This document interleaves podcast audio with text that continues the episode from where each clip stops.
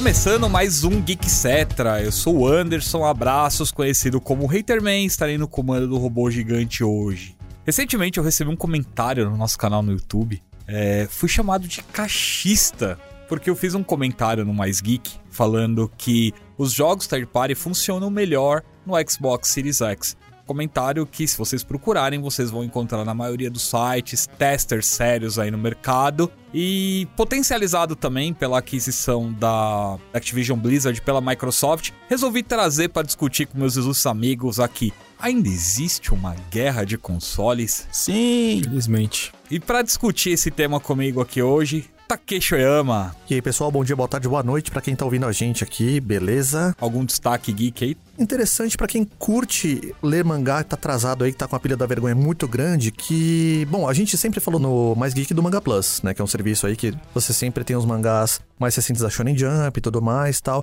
e que tem inclusive muitos lançamentos em simul release, né? Da mesma forma que eles estão saindo no Japão, sai na mesma semana pro ocidente também. E recentemente eles adotaram um sistema diferente, que antigamente você tinha os três primeiros capítulos e os três últimos mais recentes, né? Eles agora abriram todos os capítulos para você ler uma vez pelo aplicativo e isso vale para todos os mangás que estiverem em simul release. Então assim, para você que tá atrasado com One Piece, que quer pegar para ler legalmente, recomendo. É a sua chance. Para você que quer Jujutsu Kaisen, é a sua chance. Para você que quer My Hero Academia que está acabando, é a sua chance. Tudo altamente recomendado.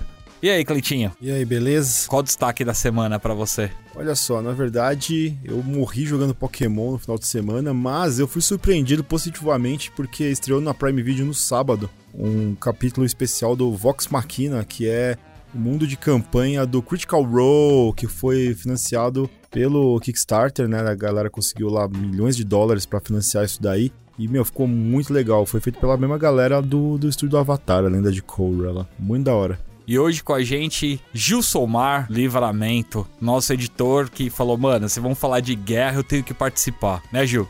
É, mas eu não sou linha de God frente de nada, não. Não, eu não tenho lado. Eu sou do lado da diversão. mentira. Cleiton, seu sonista, sai daqui, ó.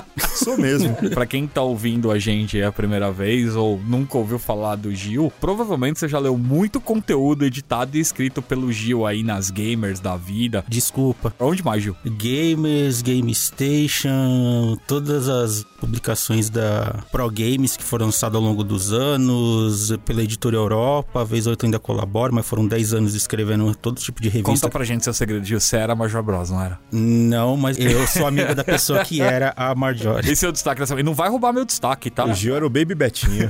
não, é... não trabalhei na Super Game Power, hein? Enfim, meu destaque vai ficar para um filme chamado Porta para o Futuro.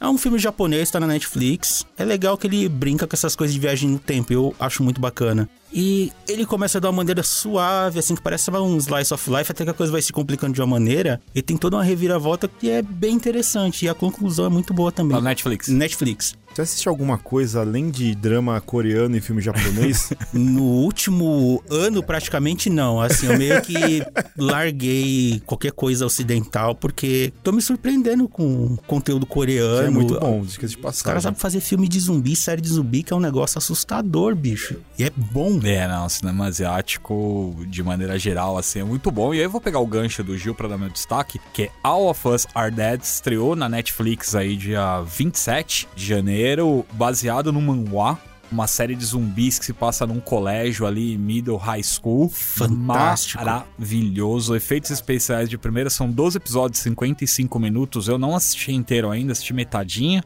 Mas assim, galera, peguem para assistir se vocês curtem zumbi, efeitos especiais, criativo pra caramba, zumbis de um jeito diferente, uma trama que não é aquela coisa de ai meu Deus, um vírus que explodiu e tá todo mundo virou zumbi, não. Tem uma história extremamente criativa, Sim. a origem de como é plantado o vírus dessa vez. Posso nem chamar de vírus, mas o jeito que são criados os zumbis. E assim, vale bastante a pena, tudo. E para quem se liga em fotografia de filme, série, essas coisas, tem uns ângulos de câmera, câmera ali. Maravilhoso. Cara, ali os caras sabem usar câmera lenta, diferente de certas pessoas no ocidente, que negócio para deixar tenso, meu. Tá falando visionário? Não, não, cara, não, não. não. Oh. Pois talvez a gente faça até um podcast falando ah, sobre por isso. por favor. E traga a Vanessa, a Carol, pra gente falar de cinema coreano, de, de dramas aí. Bom, Lembrar vocês que esses e muitos outros conteúdos vocês encontram em geekhere.com.br, nosso portal de notícias aí com textos, novidades, um monte de coisas legais, tem matérias de todos os tipos lá, além de hard news, nessas né, notícias do dia a dia. Dá uma acessada lá que você vai encontrar muita coisa legal. E se você está procurando um presente legal ou se você quer comprar alguma coisa desse universo geek, acessa a loja.geekhere.com.br. Também é a loja da Geek Here, tem um monte de produtos legais lá de anime, mangá, tokusatsu, game, cinema. Com certeza você vai encontrar o que você está procurando lá.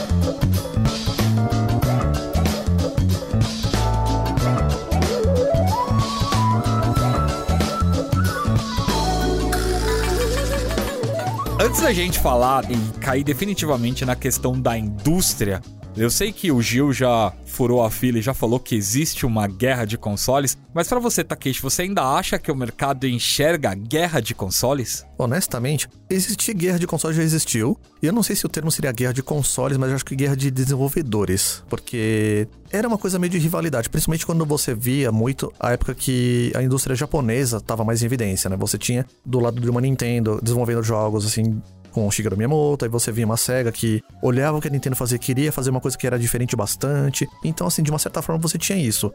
Eu diria que, sei lá, a partir dos anos 90 já não tinha mais guerra nenhuma, porque os players que entraram no mercado já entraram como rolo compressor, no final das contas.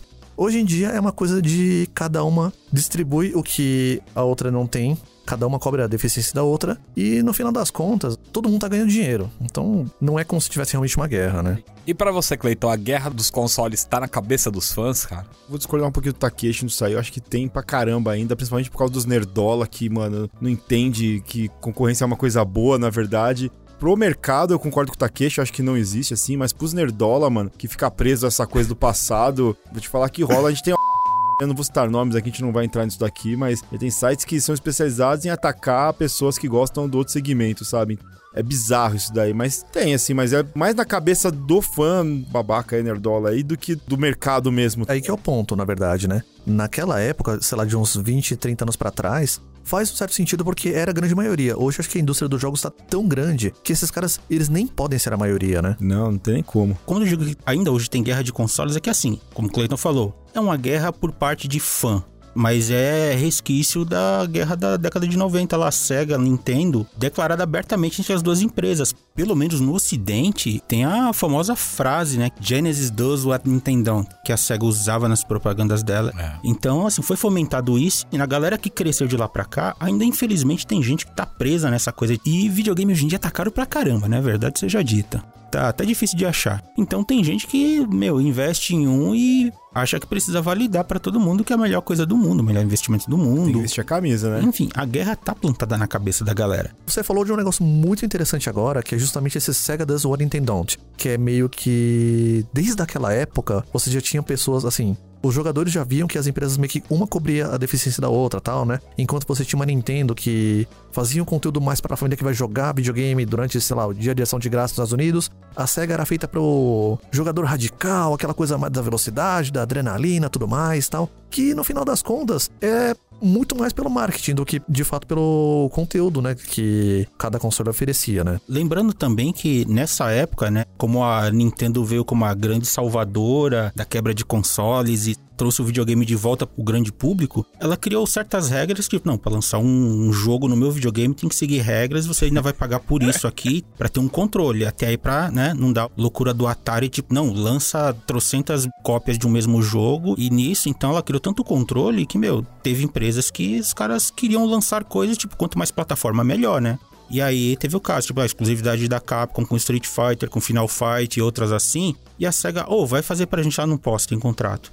Beleza, então a gente faz o nosso próprio Final Fight. E por aí vai. Então. É engraçado isso, né, cara? Que, tipo, hoje em dia a gente não consegue mais imaginar exclusividade, né? Tipo, em console. A gente vai falar disso até da reação dos fãs com respeito ao lançamento de God of War Horizon pra PC, com o reclame aqui bomba de fãs da Sony falando: a Sony me enganou. Mas a gente chegou então aí a uma pré-conclusão que a guerra dos consoles basicamente tá na cabeça dos fãs. É uma guerra fria hoje em dia, digamos assim. É, mas cara, eu tenho algumas coisas aí para apimentar nossa discussão ao longo do papo. Vamos começar então falando dessa guerra, estratégias e planejamento e para onde a gente acha que cada uma dessas empresas vai seguir. Tudo começou para mim com esse negócio de guerra de consoles ali no Super Nintendo mesmo, Mega. Eu não participei diretamente de Nintendo versus Master System. Para mim ali a Nintendo era soberana e Master System era tipo o videogame B que saiu só porque tinha que sair. E eu só respeitava ele porque tinha Light Phaser e Zillion. Então eu sei que eu já tô comprando briga com algumas pessoas aqui na mesa falando isso, mas. O efeito Master System, cara, ele só se deu como sucesso aqui no Brasil e eu acho que com Europa. A Tectoy, né? É, partes da Europa mesmo. Mas assim, é soberano aqui no Brasil. Até hoje Sim. você vai numa loja de departamento, tem Master System. Imagina, meu, você lançou um Master System e pouco tempo depois estava lançando um Mega Drive. Qual o sentido de você manter, Sim. né? E aí essa guerra depois pegou de verdade pra mim. Teve mais duas fases, né? Quando o PlayStation matou o Saturno, com o lançamento do Final Fantasy VII, inclusive hoje que a gente tá gravando, Final Fantasy VII faz 25, né, Cleiton? 25 anos. 25 anos de Final Final Fantasy VII. Fantasy. Parabéns, Final Fantasy VII. Menos por Tetsuya Nomura. Coitado do Nomura, rapaz. Menino Cláudio tá Foi fazendo coisa da 25 vida dele. Foi o projeto, foi, foi o bagulho da vida dele. É, foi o que fez ele fazer a gente sofrer com versus 13. É um bagulho da vida dele que o cara não consegue desvencilhar de jeito nenhum, né? O Tetsuya cara não Nomura solta. gosta de Kingdom Hearts, obrigado, mas p... você. hein? É. Você acha que é o Deixa melhor. andar com as próprias pernas, né, É cara? o melhor comentário de todos. E eu era um fã descabido de Saturno, jogos da SEGA. Eu gostava mais de jogos de arcade, então o Saturno era o console perfeito na época, né? Com um cartuchinho de 4 MB, você jogava qualquer jogo de A luta. SEGA vem da cultura de arcade, né, É. cara? A ideia era fazer a conversão mais próximo do perfeito ali. PlayStation ele não aguentava isso, ele já era pensado pra jogo 3D e teve aquele começo estranho, aqueles 3D meio chucholento lá, mas É. tamo aí. No final das contas, é justamente pra onde eles estavam querendo levar a indústria, né? Sim. Eles entraram justamente pra ditar regra, né? No final das Exato. contas. Outra mentalidade, né? Tava entrando na mídia de CD com maior capacidade e se você fizer gráfico 3D, você conseguia botar muito mais informação. Por mais que eu, eu tenho um paixão por pixel art, jogo 2D, assim, hoje em dia eu, eu venero muito esses jogos indies. Mas pra época, cara, assim, a transição já não dava, né? Era um investimento pesado pra fazer uma coisa que demorava muito pra fazer. E hoje em dia, o jogo 3D, assim, demora pra fazer. A produção tá num nível absurdo. É um gasto de dinheiro descomunal. Agora, imagina fazer isso desenhadinho, quanto trabalho que seria ter um monte de gente pra. Inverter um pouco a coisa, né? Pois é, então, compreensível essa transição, essa mudança e a forçação que a Sony deu ali de, tipo, vamos usar a mídia de CD e todo mundo abraçou. E sem contar que, ao contrário da Nintendo, ela. Gente, faz um jogo aí, ó, lança o que você quiser. Tanto que o começo da geração PlayStation é zoado. O que tem de jogo porcaria? Você tinha que dar uma Garimpar, garimpada Não, pesada ali pra achar coisa o legal. que tem de coisa maravilhosa que surgiu ali do meio É. desse negócio, do nada. Que é o, o lance do tipo, cara, você faz o que você quiser. Talvez eu esteja forçando, mas o começo do PlayStation foi o que hoje é a Steam, né? Que é uma coisa assim, você tem um green light, faz o seu jogo aí, então você tem um todo tipo de, né, de ideia ali largado, só que hoje em dia é tudo sobrecarregado, então é difícil achar coisas você tem que navegar bastante no PlayStation também. Saiu um monte de porcaria, mas cara, tinha muita pérola ali que hoje em dia virou o que virou, né? Inclusive, é um negócio que é interessante porque acaba sendo uma característica comum até pelo sucesso do Steam, né? Tem muita porcaria. Era coisa, inclusive, que você ouvia até o pessoal comentando até com as revistas da época, né? Você tinha 40 lançamentos de PlayStation, 12 no máximo valiam a pena. Você tinha 10 lançamentos de Saturn, 8 valiam a pena. Ainda assim, eram 8 jogos contra 12. É. O, o PlayStation era um console muito mais fácil até pra você conseguir desenvolver conteúdo pra ele, pra você programar, tudo mais. O Saturn é um pouco daquela coisa, né? A Sega já tinha a própria equipe, as várias equipes deles. Você tinha pessoas lá dentro, tinha o Yu Suzuki, tinha pessoal que desenvolvia tecnologia para entretenimento para as pessoas, pro arcade. Quando eles se viram, tipo, vamos tentar miniaturizar isso tudo, deu certo com o Mega Drive. O Saturn foi um pouco vítima desse reflexo entre você ter mentalidade americana com mentalidade japonesa, que os japoneses queriam fazer um negócio mais avançado para cá, os americanos pensavam diferente, então complicou, Até né? porque vale citar, assim, pra quem não viveu a época ou não sabe, a SEGA, ela meio que ela tinha uma rixa entre ela mesma, assim, a divisão americana e a japonesa. Sim. Eram duas formas de pensar totalmente diferentes e conflitantes, então... SEGA americana tinha que pedir autorização pra lançar certas coisas e a SEGA japonesa barrava. Cara, deu no que deu, né? E aí, falando de SEGA, o terceiro ponto de rompimento definitivo pra mim com tudo, porque depois do Saturn veio o Dreamcast e eu tava com sangue nos olhos, porque, pô, PlayStation matou meu Saturninho, agora tem o Dreamcast, os caras vão fazer um, um console mais pronto pra 3D, com mais potência, que também vai rodar o 2D bonito, vai ser lindo, tal, não sei o que. Comprei o Saturn, fiz tudo que tinha que fazer, tinha jogo pra caramba, de repente, Virtua Fighter anunciado pra PlayStation 2. Aí o mundo ruiu. Eu me lembro que na sequência eu vendi o meu Dreamcast porque já tinha Zone of the Enders com o demo do Metal Gear Solid 2. Pois é. Era um negócio, tipo, injusto pra caramba, né? Os fãs da SEGA tomar uma dessa logo de cara. Tá certo que Metal Gear também sacaneou todo mundo, né? Com aquela questão do Raiden, mas isso não vem muito ao caso aqui. E aí, definitivamente, eu abracei ali e fui pro PlayStation 2, né? Se eu não me engano, o console da Nintendo na época era o GameCube. O GameCube ele veio um pouquinho depois, na verdade, é, né? mas era, era o GameCube na geração ali. Era Xbox, PlayStation e GameCube, certo? O N64 Isso, isso. ele pegou, acho que Play 2, ele ficou um tempo, aí depois veio o GameCube. Durante a época do PlayStation 1, em termos de gráficos, ele era o que segurava bem. Só que ele perdia Sim. porque não tinha armazenamento pra nada, né? Exato.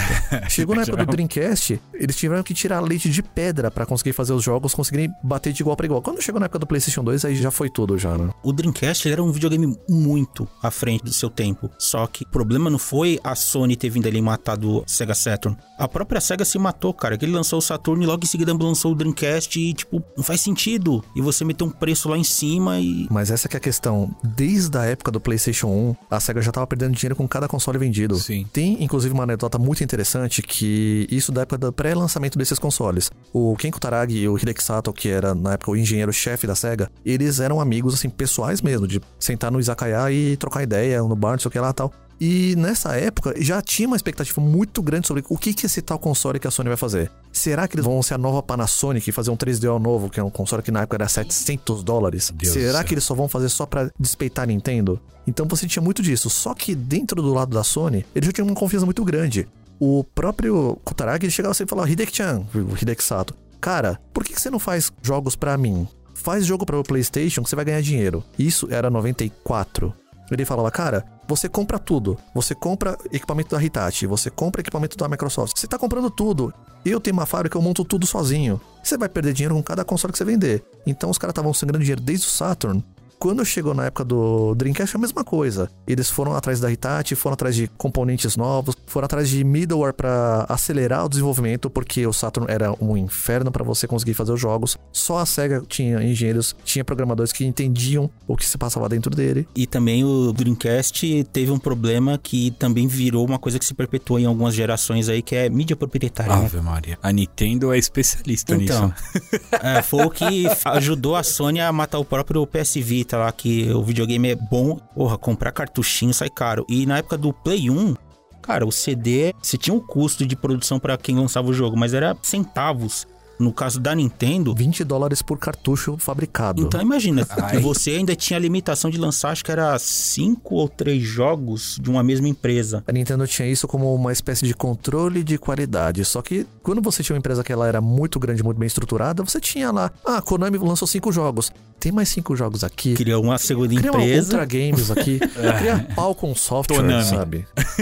e Ah, lança tudo aí. Vemos e convenhamos, né, cara? Konami. A Konami no passado era uma máquina de Ela sonhos. lançava muita coisa boa, né, velho? Axelei que o diga. O padeiro foi embora, acabou o máquina sonho da sonho Konami. deles quebrou, cara. Ô, mas Dreamcast era um videogame legalzinho mesmo, né, cara? Cara, Tipo, mas ele era muito caro. Você falou que era à frente do seu tempo, é verdade. Você tinha um negocinho que você colocava no controle pra você ficar vendo as coisas que rolavam no jogo. Resident Evil Code Verônica tinha isso que Sonic você tinha conseguia também. ver. É, não, mas era o Skies of Arcadia, né? Você podia Sim. vendo os mapazinhos Sim, sim. É um ali. memory no... card, Memory cardzinho, Hum. né? Com uma telinha, mó bonitinho. E a SEGA também, ela foi pioneira num monte de coisas que a gente vê hoje. E, ah, não, foi a Nintendo que trouxe. Ah, não, foi a Sony que fez. Ou foi a Microsoft que fez. Qualquer coisa que você falar hoje, por exemplo, que tem na Microsoft, ah, jogos online. Tá, a SEGA fez isso lá em 90 e lá lá lá, no Japão, mas fez. Ah, mas o negócio do cartão de. Não, a SEGA também já fez isso há muito tempo lá, só que ficou restrito no Japão. Então tem muita coisa que a gente tem hoje que se você não olhar pra história, não pesquisar. Phantasy Star Online mandou Não, lembranças Phantasy Star lá, né? Online. cara. Gastei muito tempo da minha vida jogando Phantasy Star Online. Era colocando os metal, heavy metal melódico lá e bora grindar.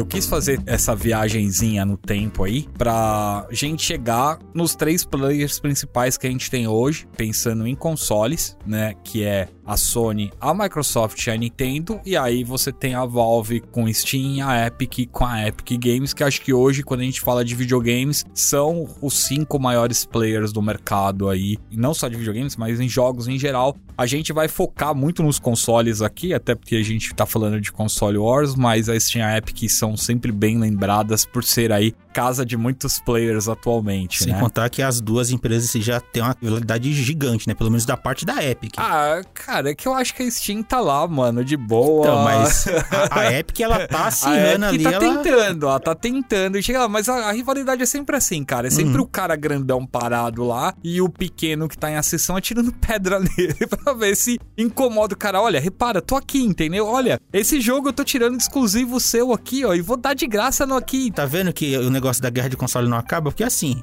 o fã, né, o jogador cria isso e vira tipo uma guerra fria, ou a empresa vai lá, começa a fazer barulho na cabeça do fã e começa tudo de novo. Então isso é um ciclo, É cara. um ciclo. E aí, vamos falar um pouquinho de estratégia. Porque antigamente você tinha a exclusividade dos jogos. Você tinha os seus jogos próprios, então você tinha uma Nintendo com Mario, você tinha ali a Microsoft com Halo e você teve a Sony que foi buscar seus exclusivos na Square, na própria Atlus, em algumas outras empresas aí, e você teve, né, algumas jogadas estratégicas nesse meio tempo. Hoje o jogo mudou, né? Hoje a brincadeira é vamos comprar estúdios. Quem faz os jogos, né, no final das contas, o pessoal vai comprar jogo, vai comprar console também, né? É, Antes da gente se aprofundar mais aqui no papo, né? É bom só pra deixar claro pra galera desavisada que a gente e um monte de outras pessoas podem fazer a piadinha em rede social. Ah, a Microsoft comprou a empresa tal. E você só, né? A Sony comprou a empresa tal, né? E a galera, ah, e agora? Como é que a Microsoft vai responder? Comprar uma empresa não é do dia pra noite. Tipo, oh, quer vender, quer comprar, aceita Pix. Não, não é assim. Isso é um processo que leva tempo, né? Pode levar meses de negociação. Tem todo um entrave jurídico também, né? Uma empresa comprando outra empresa, isso configura ou não monopólio, se pode ou não. sim. Ó, vamos lá, vamos rapidinho. Eu vou passar rapidinho aqui, não vou nem colocar numa ordem cronológica de aquisição, mas os estúdios que a Microsoft já adquiriu: Rare, Ninja Theory, a Mojang, que é a empresa do Minecraft, talvez vocês nunca tenham ouvido falar, mas é uma empresa de muitos bilhões de dólares, enfim. Undead Labs, que é a empresa do State of Decay, Compulsion Game, We Happy Few, Obsidian Entertainment, The Outer Worlds, Inxion Entertainment, que é a empresa do Westland, e a Double Fine, que é a empresa do Psychonauts. E aí você tem dois estúdios que ela fundou, né, com membros de outras empresas, que é a 343 Indústrias e a The Collision. E aí, Bethesda, que junto com a Bethesda veio Zenimax, Arcane Studio, Machine Games e The Software Tango Gameworks. Finalizando aí a última grande aquisição da Microsoft nos últimos dias, Activision Blizzard. Essa eu acho que foi a maior pedrada da última década assim, na indústria dos videogames, né? Eu lembro que 10 anos, até um pouquinho mais atrás, tinha a história tipo: a Activision queria comprar não sei que empresa e já começou a especulação, né? A Microsoft ou a Sony podia comprar a Activision, que a Activision ela tinha crescido, ela tava tão gigante já, era uma fábrica de dinheiro, então, né? O valor era muito alto e era aquela coisa: ah, ninguém vai pagar da casa de bilhão por uma empresa de videogame, né? pagou 70. A gente vai falar um pouquinho mais pra frente do valor de cada uma dessas empresas, mas considerando só o departamento de games ali, só a parte de games, em primeiro lugar ainda tá a Tencent, segundo lugar a Sony e a Microsoft com a aquisição da Activision Blizzard passou aí pro terceiro lugar. Só de Game Studios, tá? Porque eu sei que alguém vai falar, é, mas a Microsoft é a segunda empresa mais valiosa do mundo. Sim, a gente sabe, ela é a segunda, ela só perde pra Apple. Por isso que a gente fala que a briga é extremamente desigual, porque o dia que brotar um Trump 2 lá e falar, olha, vocês não podem ter dinheiro guardado nos fundos aqui, vocês têm que gastar, a Microsoft com seus quase 3 trilhões pode comprar basicamente qualquer um. Então, eu queria passar pelos estúdios que a Sony adquiriu. Porque, tendo estratégia ou planejamento, guerra ou não guerra, os caras estão comprando estúdios aí, garantindo exclusividades aí. E matando outros. E matando outros, pelo menos, dos seus consoles. O PC a gente já sabe que é um território neutro ali. Se fosse Aliança versus Horda, o PC seria o lugar onde todo mundo pode entrar ali, sentar e não tem briga, né? Mas falando de Sony, Sucker Punch que é a empresa que começou com Sly Cooper, Infamous e o mais recente Ghost of Tsushima, Insomniac Games, que criou Spyro, Ratchet Clank, Sunset Overdrive, que Sunset Overdrive foi exclusivo do Xbox, o jogo é maravilhoso. E os tais jogos do Miranha também. Também os jogos do Homem-Aranha, Ouvi dizer são muito bons. Senão o Clayton vai surtar aqui na mesa, né?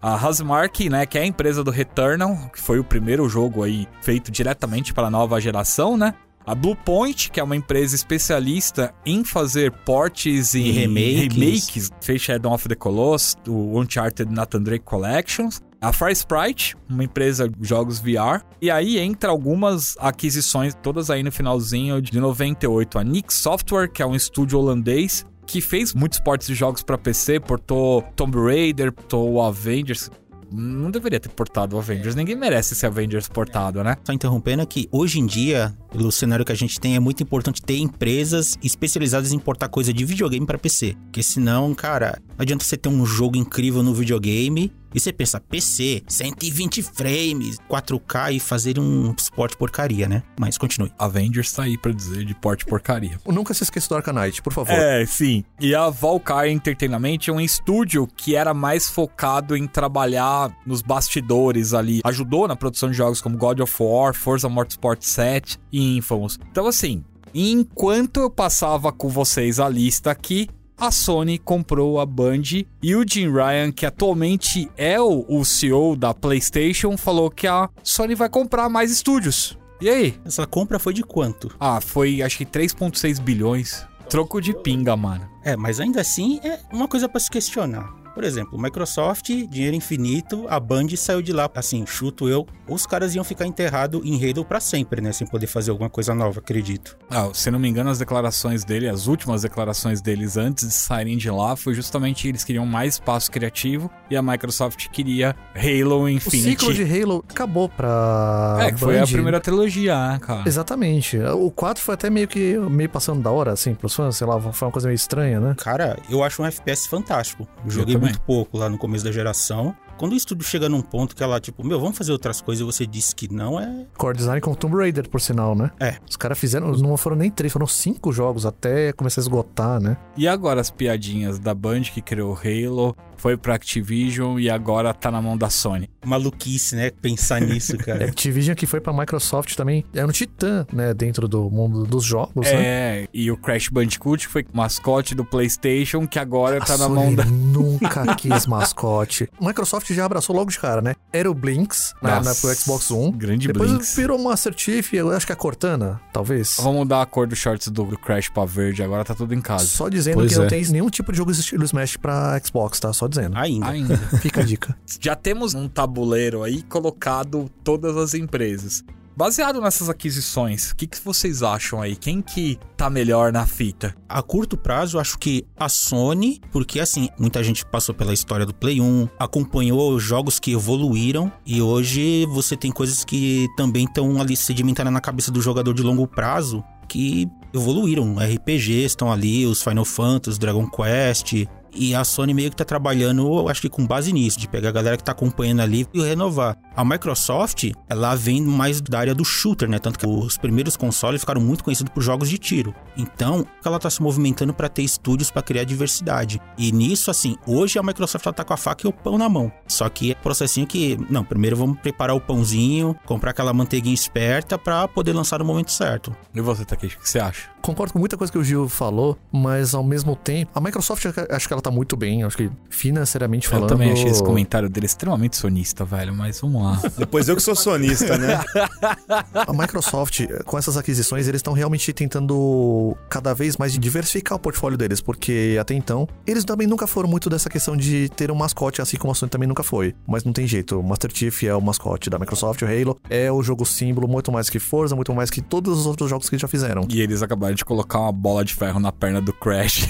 não tem jeito pois mais é. da Sony usar o Crash como mascote, né? Como mascote, não, mas para ganhar dinheiro, meu, os caras podem explorar à vontade, né? Microsoft bota, sei lá, o próximo Crash Bandicoot Day One no Game Pass e pode vender na PS Store, na loja online da Nintendo, que é assim, Microsoft tem dinheiro infinito, mas, né, ainda é um negócio e é um negócio que precisa gerar dinheiro. Essas aquisições, acho que elas agora estão voltando a marca Xbox para o que ela originalmente era, sucessor do Dreamcast. Sim. A Sony, no entanto, era a empresa que na época lá dos seus 32 bits, na época do Saturn, nos anos 90, era o negócio que você tinha 40 jogos para 12 prestarem. Hoje em dia, você tá tendo cada vez menos jogos, você tá tendo essa coisa muito do cinematográfico, jogo que é muito cinemão, não sei o que lá tal. E ao mesmo tempo, eles estão indo para outros lados com a tecnologia que a Microsoft não tá indo. Por exemplo, você vê a tecnologia que eles colocam no DualSense, são coisas que só os jogos da Sony vão aproveitar. Você tem o PlayStation VR, o segundo, eles estão indo para lados onde, por exemplo, o óculos não está indo. Pela portabilidade, seja porque tem um videogame para processar todos os gráficos e tudo mais. Então, assim, a gente tá num estado interessante de você meio que ter duas Sonys operando em paralelo para um PlayStation só. Você acha que a Microsoft não tá indo para esse lado de, em termos de tecnologia, porque ela já tentou e falhou miseravelmente? Kinect? É. Então, pensando em entretenimento, o Kinect foi uma falha. Pensando em tecnologia para a humanidade, o Kinect é um negócio que ainda vai gerar muita coisa. Assim, eu consigo ver o Kinect daqui a 30 anos indo pro espaço, por exemplo. Nada do PlayStation eu consigo ver, porque tudo quebra rápido. Uhum. Mas a gente pode falar em hardware daqui a pouco, porque o Xbox One manda lembrança para todos os PlayStation até hoje. Pois é. Exceto que, já que a gente falou do espaço mesmo, é. no final das contas, a gente tem PlayStation 1 lá no espaço hoje em dia. É, é uma tecnologia que, quando ele foi pro espaço, já tinha 20, 25 anos, que seja, mas ele já era confiável nessa época quem sabe daqui a alguns anos não vá, sei lá. Sim, era o ótimo Walkman que tava no, na cintura do astronauta que subiu, porque lembre-se que o canhão do PlayStation 1, do primeiro de resina lá, durava três semanas Nossa. e tinha que colocar ele pra surfar, você lembra, né? Ainda bem que os caras não vão rodar seda lá em cima, vão rodar só o processador, tá bom. Só. O PlayStation 1 era melhor que o Medina lá, cara. Tá do Medina. E você, Cleiton, você acha que com essas aquisições aí, quem que você acha que tá melhor? Vocês sabem que eu, eu pendo muito mais com relação a jogos, eu não sou muito de, meu Deus, esse videogame é mais poderoso que o outro, assim. O que me diverte é o que eu vou pra cima. Tanto é que eu não sou um cara que fica reclamando muito de gráficos, assim. Tô jogando Arceus lá e tô, tô me divertindo pra caramba e whatever os gráficos. Claro que ele tem os defeitos dele, a gente não vai entrar nisso aqui agora. E aí vocês sabem que eu puxo um pouco de sardinha pra Sony porque os exclusivos que tem ali no PlayStation são os que me chamam mais atenção, porque eu sou o cara do RPG. E eu concordo com isso com o Gil, que a Microsoft tá comprando pãozinho, a manteiguinha, queijinho, alguma tá coisa pra. Preparando o cenário. Ela tem uma máquina infinita de fazer dinheiro, a Sim. Microsoft, né? A hora que ela fala assim, cara, eu não quero mais brincar, ela vai lá e compra a Nintendo, sei lá, cara. Ela tem tanto dinheiro que ela pode comprar quem ela quiser. E a ali. Microsoft tentou comprar a Nintendo. Ela é a Tencent. A Tencent é tipo, eu brinco, é a Umbrella do mundo de verdade. Porque você tem farmácia, você tem, você tem tudo, cara, sabe? Você a vai Tencent procurar. é o quê? É metade, 90% da China, sei lá? Do mundo. Quando você viaja pra China ou quando você viaja pra Coreia, que você vê a quantidade de coisas que essas empresas produzem além do que a gente tem contato aqui. Ah, LG TV, você chega lá na Coreia, lá os caras têm guindaste, os caras de prédio. Samsung, você encontra carro da Samsung, você encontra é. um monte de coisa por lá, entendeu? Uhum. Então, assim, o mundo dessas empresas são muito mais do que a gente imagina. É, que a gente é muito cenário tecnologia, videogame, né? Então, é, a realmente. nesse cenário que o Anderson falou que uma hora vai brotar outro cara lá e falar assim, vocês precisam gastar essa grana aí, gasta aí. Aí o cara, ah, tá bom. Porque eles são muito estratégicos, pegando alguns estúdios que eles querem. Esse aqui, esse aqui, dominando a Sony. Mas é que eles querem que a brincadeira dure um pouquinho ainda, porque a hora que a Microsoft não quiser mais brincar, cara... Cada mercado, né, de cada lugar do mundo, tem certas leis, então tem coisas que não é, deixam você... Não, não vai rolar. No Japão, se eu não me engano, acho que nenhuma empresa ocidental pode comprar totalmente uma empresa. Exatamente. No Japão tem um monte de regras assim, então é 40%, mas você não pode ter, sabe, 100%. Não pode ser 50 mais um, na verdade, né? Não, e, e isso vai até de encontro. Antes da segunda pergunta que eu tenho para vocês aqui, pra gente andar com o papo, Mas o Phil Spencer foi pro Japão, né? Sim. Ele foi pro Japão, ele ficou lá um tempão, disse que ele fez reunião com Deus e o mundo e ele não conseguiu comprar nada lá, né? Acho que a mentalidade do Japão, do empresário japonês, tem um lado nacionalista que, tipo, não, a gente não vai se render pro ocidente assim, sei lá. Tanto é que, de novo, voltando àquele negócio, a Sony começou no Japão ali, criou-se todo um cenário em tudo o Japão ali. Então, né, é muito mais fácil hoje você ter, por exemplo, RPGs num PlayStation, se você só espera que venha, enquanto a Microsoft, cara, os caras têm que lutar muito para ter diversidade no portfólio deles. E o Phil Spencer, ele foi para lá justamente para ver isso, só que, né, assim, eu não sei como é que foram os contatos, se era o lance de comprar a empresa ou fazer parceria. Ou investir em empresa. É, né? mas você vê que, por exemplo, o Xbox, ele, por mais que a Microsoft invista pesado no Japão, assim, para divulgar a marca, para tornar um console tipo um a Nintendo, um PlayStation, assim, ele tá começando de novo, né? Se solidificando mais agora, tendo mais venda, mas ainda assim é, é irrisório. Até o formato do Xbox é pensado pro público japonês. E eu diria uma outra coisa nesse caso, porque eu acho que já tá tarde pra Microsoft tentar entrar como um player de mercado de console no Japão, porque é um mercado que já encolheu lá dentro, né? É, No- E ele também, assim, por mais que a gente tenha essa visão, tipo, empresas, algumas, né, lançando jogos que antes eram só restritos ao território asiático, tá vindo pro ocidente, é difícil o Japão realmente permitir alguma entrada do ocidente no território deles, né? Mas eu acho que não é nem por questão de cultura de eu quero um videogame da Microsoft. É porque o japonês por si só já não tá mais jogando tanto no console. Hoje em dia é, É o celular mobile, e- celular e nem entendo por que Dá é o portátilzinho. Você bota na mochila e joga no trem. Infelizmente, o PlayStation 5 você mal cai na casa. Uhum. Pensando no Japão assim, né? Ah, tanto é que hoje em dia, por exemplo, a liderança da Sony é europeia, né? E o Japão tá meio que deixado de lado ali dentro É do. na Califórnia, né, se não me engano. O headquarters né, da, da Sony hoje em dia fica nos Estados Unidos. É. E falando em Microsoft, a Microsoft tentou, né? Inclusive com a Bandai, parcerias Sim. super fortes, né? O Dragon Ball Fighters foi anunciado na E3 direto, na press conference do Xbox. Depois aquela coisa horrível, Jump Super. Jump Force. Jump Force, aquela coisa horrível. Eu não quero nem lembrar o nome daquilo lá, porque é ruim Um demais. minuto de silêncio para Jump Force que vai morrer agora em fevereiro.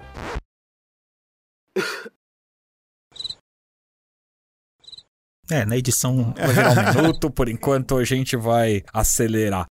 E, cara, tem uma outra coisa que ó, é uma dúvida até minha mesmo, porque quando você imagina, nossa, a Microsoft comprou a Rare, nossa, agora vai sair o Conker novo, o Banjo-Kazooie novo, o Battletoads novo, vai ser super rápido e tal.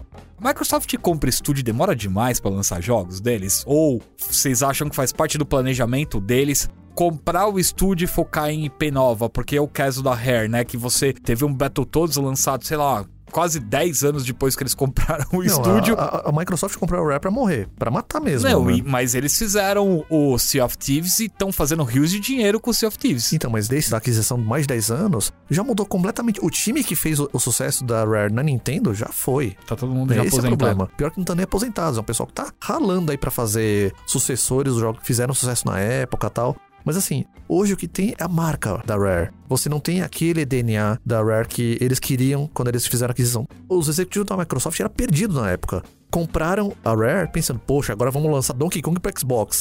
Donkey Kong da Nintendo. Ah, então, cara, aqui tem a história antes do Phil Spencer e a história depois do Phil O Spencer. né? Spencer é tipo o Kevin Feige da Microsoft, né? O arquiteto, né, É da o cara Microsoft. que pegou tudo e falou, mano, dá pro pai aqui que eu monto. Então aí a Rare, ah, foi comprou a Rare, beleza, vamos montar o Xbox 360. Ou vamos criar um- uma ambientação online aqui, né? Avatar, interação, beleza, quem faz isso? A Rare.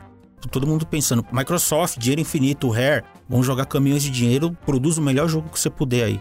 Cara, é Sea of Thieves, que é o que tá aí, que demorou pra engrenar, mas engrenou. Que vai IP nova, é um jogo vendido com serviço continuado online. Jogo incrível, maravilhoso. Mas no começo eu meio que esperava mais da Rare. E os outros vocês acham que estão num bom timing, que mais cedo ou mais tarde os jogos vão sair e vão sair legal. É, o Ninja Theory já veio Sim. com o Hellblade na mão. Activision não tem jeito, né, mano? Essa daí já vem com o né? pacote de tudo pronto, né? Ah, cara, que a Activision é, é ridículo. Até quando eles lançam um Call of Duty, que é o mais médio do ano, ele bate recorde de vendas ali e os caras não bateu as expectativas Um bilhão de vendas no primeiro mês. Como isso não é uma expectativa, cara? Que mundo é esse? É tipo o PIB da China.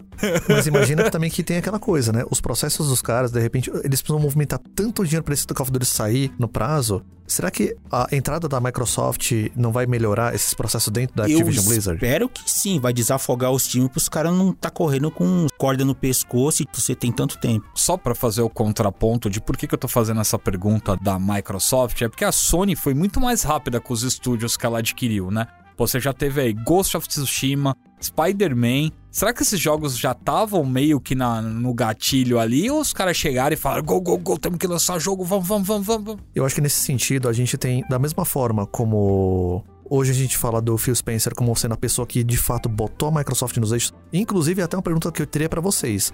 Agora finalmente o Phil Spencer está começando a mexer do jeito que ele estava imaginando, porque até então ele estava consertando coisa do Dometric, estava consertando coisa da época do Steve Ballmer, sabe? Nossa. Então assim, são coisas de 10, 12, 15 anos atrás, né? Curiosidade, conheci o Dom Metric num dia, ele foi demitido no dia seguinte. Olha, pé frio, é. Olha, prefiro nada. Acho que o Hitterman chegou e falou: Hum, acho que esse maluco não, vai dar Não, certo. cara, ele foi mas- pra Zinga, cara. Na boa, aquela apresentação dele do Xbox, cara, que coisa Mas agora o Phil Spencer deplorável. ele realmente virou o bambambam bam, bam da divisão de games É, virou inteira, CEO né? da Microsoft Gaming, que é Exatamente. outra, não é, não é divisão Xbox, né? Então, Exato. e assim, se analisando desde o Dom Metric pra cá, Phil Spencer ele tá arrumando uma zona ali. Os caras parecem não saber o que tava fazendo. O que foi bom porque foi justamente a Microsoft dando tempo pro cara arrumar a casa. E aí, nesse caso, voltando pra Sony, eu acho que tem uma pessoa lá dentro que arrumou a casa também da mesma forma. Mark Cerny. Sim. Mark Cerny, na época do PlayStation 4, ele já estava arrumando a muito respeito pelo Ken Kutaragi,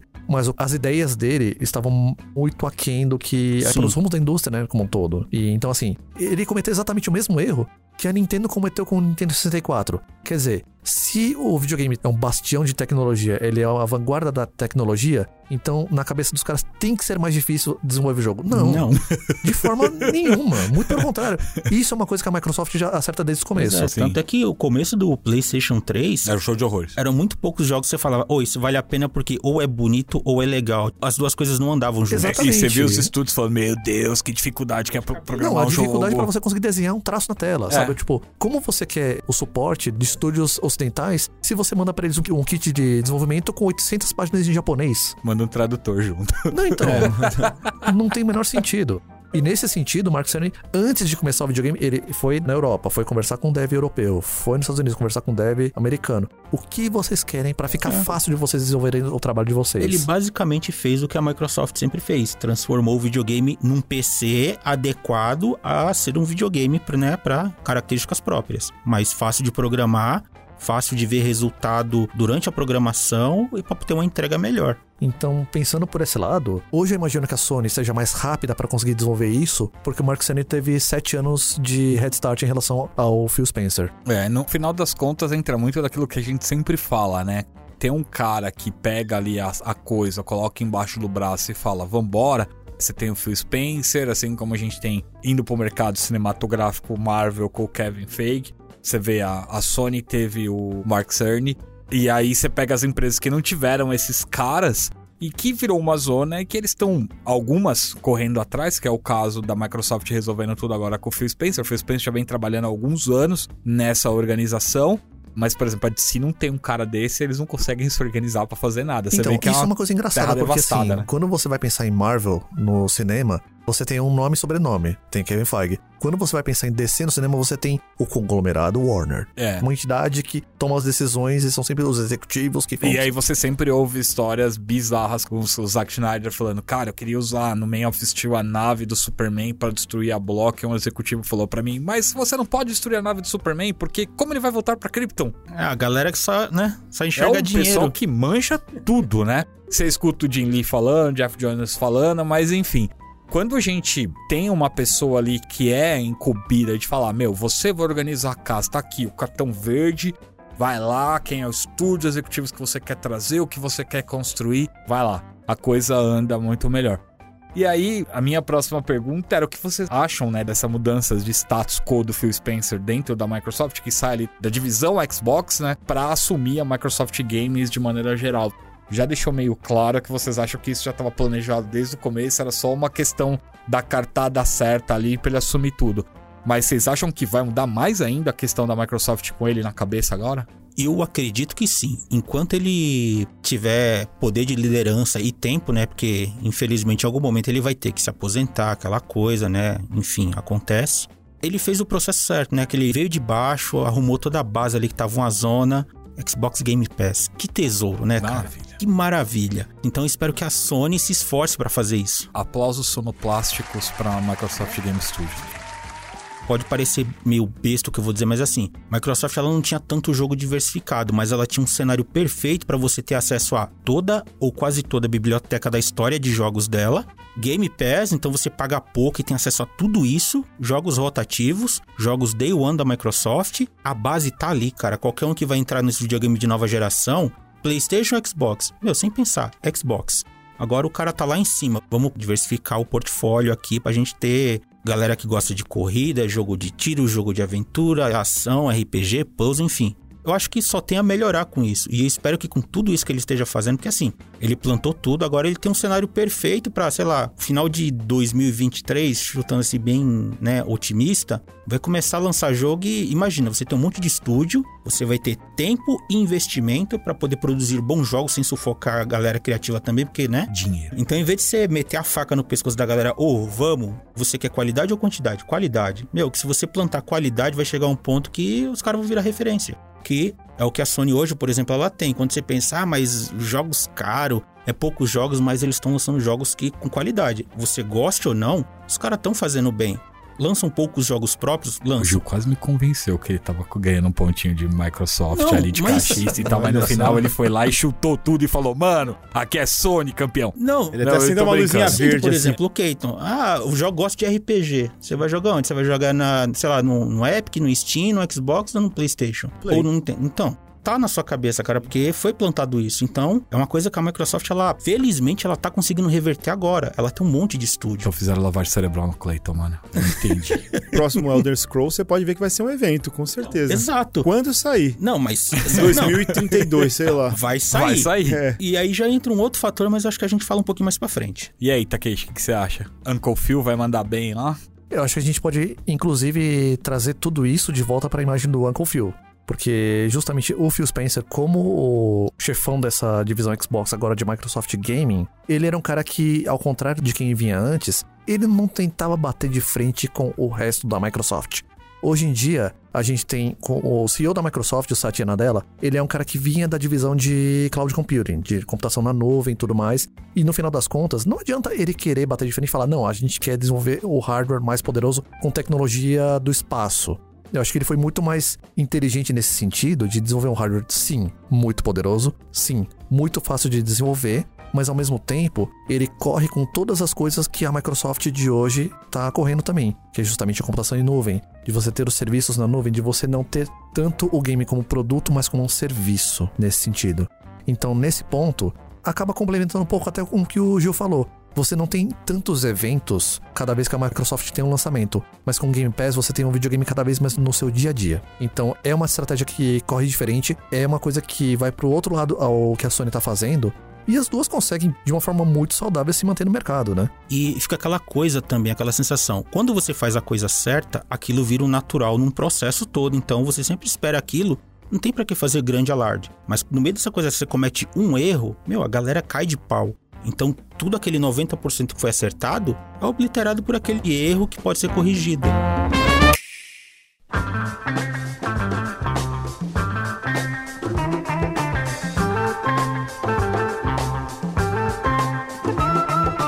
De coisa certa, teve essa questão da Activision Blizzard sendo adquirido pela Microsoft e tal. E tem um nome, né, no meio desse bolo todo aí, que tem que ser feita a coisa certa. Quanto tempo vocês acham até a Microsoft chutar o Bob Kotick da presidência da, da Activision Blizzard e colocar ele num foguete mandar ele pra lua, bem pra longe de todos nós? Pelo que eu tinha lido, assim que a conclusão da compra for feita, ele tá fora. E o mais triste, né? Bom, quem acompanhou o cenário sabe todas as, as cagadas e coisas sujas que o nome desse cara tá envolvido. O cara ainda vai sair por cima, cara. Isso aqui Mas é... vai ser podre de rico. Isso aí que no mínimo 300 milhões, assim, você só simplesmente É, para deixar a empresa. Só pra contextualizar, pessoal, ele contratualmente, se ele sair da posição de CEO, ele vai receber uma bolada de dinheiro. Sim, Por sim. contrato, né? Não, mas tudo bem, ele vai sair. Ponto é esse. Um cara igual ele, nenhum mercado, nenhum lugar do mundo merece ter, principalmente na posição de CEO. Que ele sai e vai pescar na ponte que caiu. Não me conformo é só isso. Bem ou mal, ele vai sair por cima. Então, assim, acho que é mais ou menos é junho, julho, sei lá, de 2023. É final do Cara, ano fiscal, na verdade, Uma né? coisa que vocês têm que ter em mente: caras ruins, malvados, que nem esse cara, não jogam pra perder. Ele vai fazer toda a merda e aí a hora que e ele fez isso agora, e eu até acho que a venda da Activision Blizzard pra Microsoft aconteceu porque ele percebeu que os furos da canoa dele ele não conseguia mais tampar.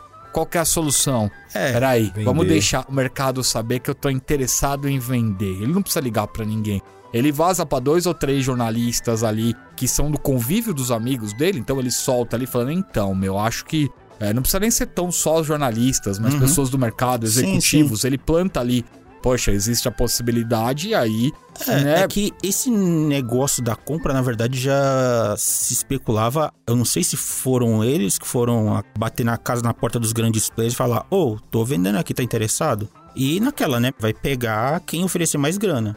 Só que não era interessante porque era um absurdo de dinheiro, então. Porque na época que eles estavam em alta não valia a pena. né? Exato. Agora você tem uma Blizzard que tá caindo aos pedaços. Tanto é que acho que a Microsoft foi uma das que falou: Ô, vamos conversar aí. Na hora que bateu aquela luz verde, fala: Porra, a Microsoft, né, meu? Os caras podem. E se afastaram, tipo, ignoraram. Aí, depois de um tempo, foram olhar até pra Facebook, alguma Nossa. coisa assim. Agora que a, começou a água bater na bunda pesada, então, né, os acionistas pressionando o Bob. E não só isso, né, cara? Você tem, por exemplo, o Overwatch 2, você não sabe pra onde vai. Pois é. Diablo 4 tem até essa ideia de pra onde vai, mas já foi fiasco na BlizzCon alguns anos atrás, e, né? E, e tá tudo ruim. É, o divórcio do jogador da Blizzard com a Blizzard como empresa já... World of Warcraft, você teve o maior boom de Final Fantasy XIV de todos os tempos. Joga em Final Fantasy XIV, por E favor. foi naquela, né? A galera Sigam que falou: ah, Takeshi." não tem World of Warcraft. Ô, vamos ver esse Final Fantasy. Cara, esse jogo é bom mesmo? Galera que tava presa ali e não olhava pro outro lado. Então você tem, né, continuações, outros MMOs que a Blizzard falou que ia fazer e que morreu tudo isso. E aí, quando você vê tanto furo numa canoa, você fala, opa, eu não consigo mais resolver isso. É, que é o lance, tipo, vamos tentar vender enquanto ainda, né, estamos lá em cima. Enquanto não afunda, né? Porque daqui a pouco ia começar a respingar nas IPs da Activision, no Call of Duty. Começar a respingar no Call of Duty, aí, É, aí é não o- tem jeito, que é o, é o ganso grande dos ovos de filão, ouro ali. é. Então, esse é um cara que eu espero que saia o mais rápido possível. A gente sabe, né? Tem essa questão contratual, enquanto não finalizar a venda da empresa oficialmente. Temos mais um ano desse cara aí. Esperamos que ele saia da indústria, né? Porque não adianta ele sair É. da Activision e aí chega uma outra empresa lá e a Zinga, sei lá. Contrato, e contrata cara. ele, né? Mas tomara que ele vá embora mesmo É. e, cara, ou que ele não abra o estúdio próprio dele e depois venha falar que agora estou tentando me redimir de tudo que eu fiz e desculpa, gente, eu só tenho 300 milhões de dólares Porra, guardados você no tem bolso. essa né? grana limpinha, cara, aposenta, vai curtir a vida. Investe, É, cara, e vai pescar. lá. É. Isso aí é o que ele vai ganhar só saindo, né? Exato. É o que ele tem aí já. De novo, eu acho que a Microsoft tá trabalhando muito certinha pra incorrer num erro tão idiota que é deixar esse cara como conselheiro, como sei lá, qualquer coisa. Agora tem aquela esperança toda, tipo, a Microsoft agora vai consertar essa canoa, vai tirar da água, fazer toda a base ali, vamos lançar coisa certinho, que é o que o Phil Spencer fez com o Xbox. Mas acho que eles vão afastar não só ele, mas todo mundo tava envolvido nesses Ah, escândalos Tem que aí. sair, cara. porque Você o tem que Gu- dar um ambiente saudável pra galera. É, porque o pessoal lá, o governo da Califórnia tava investigando, tava entrando com processo, tava está, fazendo um né? monte de coisa. Uhum, tá, né? tá Estava não, investigando. Tem um tá. monte de Então processo os lá. caras vão ter que realmente remendar muitos furos ali, Então, viu? né? Imagina a grana que, sei lá, a Microsoft pode gastar pagando coisas que vão ficar pendentes nele com a saída desse cara ainda. Não, O mundo dos sonhos pra mim seria ele com 300 milhões preso. Um rico preso. Lá fora acontece, né? É. Vamos voltar a falar de coisa boa? Gente, nesse cenário todo, e a Nintendo? Rapaz, É Nintendo ou nada? Descobriu que a internet recentemente. ouvi dizer. Eu peguei um coach do Takeshi aqui, né, de quando a gente tava conversando dessa pauta. Vamos deixar os méritos pra quem cravou ali. Com o presidente Shuntaro Furukawa, que se identifica como gamer, a Nintendo está cada vez mais distante do público gamer. Essa foi o Takeshi falando pra mim. Cara, o que, que, vocês acham disso? Só dar uma contextualizada um pouquinho claro. melhor também. Mas assim, é, ainda tá bem recente o falecimento do Satoru Iwata, que provavelmente é uma das figuras ainda mais queridas da indústria dos videogames como um todo, né? E ele, apesar de ser conhecido como realmente um cara muito legal, a cara dos Nintendo Direct que a Nintendo tinha feito tudo mais, muitas pessoas questionavam as decisões dele. O Nintendo Wii casualizou a Nintendo, o Wii U foi um grande erro. Aí o Switch salvou, só que o Switch já era um embrião desde a gestão dele. Quando você tinha Tatsumi Kimishima, que era o, foi o presidente meio que interino da Nintendo durante esse período, todo mundo fala: não, esse, esse tem cara de Yakuza. Não, esse vai trazer a Nintendo pro, pro Underground tudo de novo. Dark Side. A figura mais afável do mundo. Olha aí. Deu continuidade a tudo. Chegou o Shuntaro Furukawa, que é um cara lá com seus 40 e poucos anos, falou que cresceu jogando Famicom, Nintendinho japonês e tudo mais. E no entanto, ele é o cara que tá diversificando cada vez mais a Nintendo, tá jogando a Nintendo cada vez mais pro mobile, tá jogando ela cada vez mais pra uma não sei se é o termo correto, uma Disneyficação da Nintendo. E isso acaba assim, você meio que limita os próprios criadores de desenvolverem as propriedades intelectuais da Nintendo para coisas mais diferentonas, para coisas para as novas gerações. Você tá tendo videogames cada vez mais burocráticos para você Bom, a questão do online mesmo, né? Do, do Switch até hoje. Eles precisam contratar alguém urgente pra mexer é, nisso. Cara, você já é decorou, você já decorou o número de CQ, Takeshi? Quer dizer, desculpa, o front code? Então, é, é, é, um sistema que, poxa, né? A Nintendo ainda, ainda vê muito né, o, o videogame, o console como produto físico mesmo, não como uma mídia, não como conteúdo, né? Você falou uma coisa que eu tenho para mim há muitos anos e eu queria até a opinião de vocês isso, porque assim, a gente que é nerd mais velho. Tem 38. Ninguém menos com 35. Retratação aqui. Mas a gente viveu a época que ser nerd era uma coisa extremamente pejorativa, era uma coisa muito ruim viu ao longo dos anos esse status mudando. E uma das coisas que para mim ajudou mais a mudar, além de Disney, além de DC, Marvel nos cinemas e tudo mais, foi o Nintendo Wii. O Nintendo Wii foi uma das coisas que pros gamers, assim, aquela questão de você poder ser mais casual, praticar mais esportes usando os Wii Remote ali e tudo mais, ajudou bastante. Vocês acham que isso teve um impacto negativo em termos de Nintendo? Pensando nesse comentário que o grande público falou, que você deu uma retratada aqui, Takeshi? Não, o hardcore realmente pensa assim: que Nintendo hoje é mais casual, que Nintendo hoje é mais de boinhas, que o hardcore, o gamer, o true, o raiz, o não sei o que lá, tal, ah, é o cara que vai jogar a Microsoft, é o cara que vai jogar a Sony. É o cara que tem um controle de verdade. Então, vamos combinar que o Pro Controller do Switch não é muito bom, não. Não, cara, nenhum controle do Switch é bom, cara. Desculpa, Nintendo, eu sei que vocês são nossos parceiros, mas não dá. Por cara. outro lado, acho que é unânime aqui, Nintendo sabe fazer jogo para divertir, né? Sim, sim. Coisa coisa que nem Sony nem Microsoft acerta constantemente quanto a Nintendo. Não, e aí você vê, né, que quando sai os Among Us, daí o outro do Fall Guys da vida, a galera pira, né? Exato. Então, assim, hoje em dia tem tanta tecnologia, tem tanta empresa produzindo porque hoje você tem que ser mais seletivo no que você vai jogar. Então, você quer gráfico lindo e um jogo mais ou menos, ou quer um jogo com visual meh, mas que você se diverte horrores e. Não, às vezes o visual não, não é nem que ele é meh. Às uhum. vezes é uma direção de arte que ela não precisa ser o ápice da tecnologia, com o render em tempo real, Unreal. Que às precisa. vezes é uma coisa só pra otimizar tempo eu faço uma coisa que né, a identidade bate, a galera bate o olho e já sabe o que, que é, é simples de programar e eu posso investir em qualidade, em vez de quantidade. E aí a gente entra no dilema dos 350 reais agora, né? É o valor de cada jogo. É comprar um ah. Pokémon porque você gosta de Pokémon e porque tá divertido. Comprar um Halo ou você vai comprar, sei lá, um Horizon. Olha, Horizon no... falando dos mais atuais, né? No caso da Microsoft, Game Pass. É, o Game Pass. É. Você compra o jogo físico, é, você tem aquela coisa do colecionismo, né? O cara que quer ter o jogo na prateleira ali bonitinho. Por 350 reais eu já não vivo mais é, esse então, negócio de ter né? o jogo bonitinho. Não é a prateleira, não. Pago Game Pass sem dó. Eu também. Melhor coisa do mundo. Tá difícil, mas é aí, Nintendo. Os caras estão só, vamos aí, vamos curtir, é isso aí mesmo. Vamos ser a terceira via, porque a Microsoft e a Sony vão ficar brigando pelo hardware mais parrudo, pelos jogos com melhor gráfico, e a gente vai ficar aqui com gráfico intermediário, mas o nosso negócio é divertir. O que, que vocês acham? Eu acho que no caso da Nintendo, ela tá fazendo certo, porque assim, bem ou mal, Sony, né, ela tem investimento pesado na divisão de games. Para Nintendo, isso também. Eles devem ter outras ramificações de negócios no Japão, mas é, é muito restrito ao Japão. Microsoft, né, além de os hardware, as coisas de tecnologia, tem a divisão de games. Agora imagina, ah, eu tenho um PlayStation e um Nintendo Switch, ou eu tenho um Xbox e um Nintendo Switch. Ou seja, não importa qual videogame você tem, você tem um Nintendo Switch. É verdade, isso é true. Exatamente. Assim, tudo bem que eu sempre zoo com a galera aqui, é tipo, pagar 350 conto num jogo que foi lançado 4 anos atrás no Nintendo Switch, os caras não baixam preço, preço cheio. Ou eles lançam uns remakes chechelentos. Rockstar. É, entendeu? Isso me ferra a mente. Porque assim, a Nintendo, mais do que a Sony, ela tem um um catálogo de jogos incríveis e tem coisa que estão no limbo. Investem tanto, tipo, em proteger propriedade intelectual, de coisa que famade, não sei o quê, mas os caras, sei lá, não tem uma divisãozinha para investir, ou vamos resgatar essa história que a gente agora tem um serviço aqui para vender, vamos trazer tudo isso aqui e jogar aqui, porque a galera vai comprar. É Nintendo, né? Tá na mente da galera. História com Pokémon. Não importa o que a Nintendo lance, eles demoram para lançar, mas quando lança, cara, a internet só fala nisso.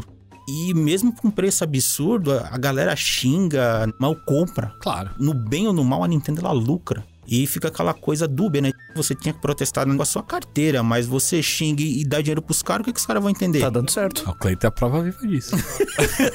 Eu sou a prova viva disso. O dólar de quem tá xingando, o dólar de quem tá pagando feliz é a mesma coisa, né? Exato. No final das contas, né? Então, assim, respeito muito o que a Nintendo foi, fez e é hoje em dia, mas, cara, baixar precinho, fazer umas promoção eventual, você vai conquistar muita gente. 350 tá 150 reais? Cara, tá barato, eu vou lá. Ele nem pensa, ele compra. Não é que nem, por exemplo, de novo, né? A Microsoft ela tá em outro patamar porque tem Game Pass, mas a Sony lança as grandes IP dele lá, preço cheio. Pô, não vou pagar 350 pau num jogo de lançamento. Dá seis meses, um ano, metade do preço, 60% de desconto, né?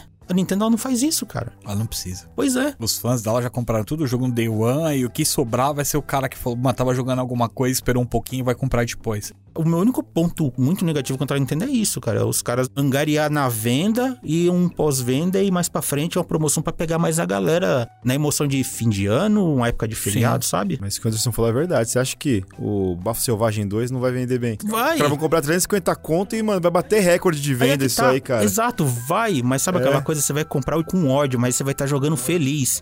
Exato, sou eu. Isso também, né? Sou eu. É uma mudança de humor enorme. Você É. comprando, xingando, de repente. "Ah, Você pode ver, cara. feliz." Internet, Twitter, meu, a galera xinga pra c...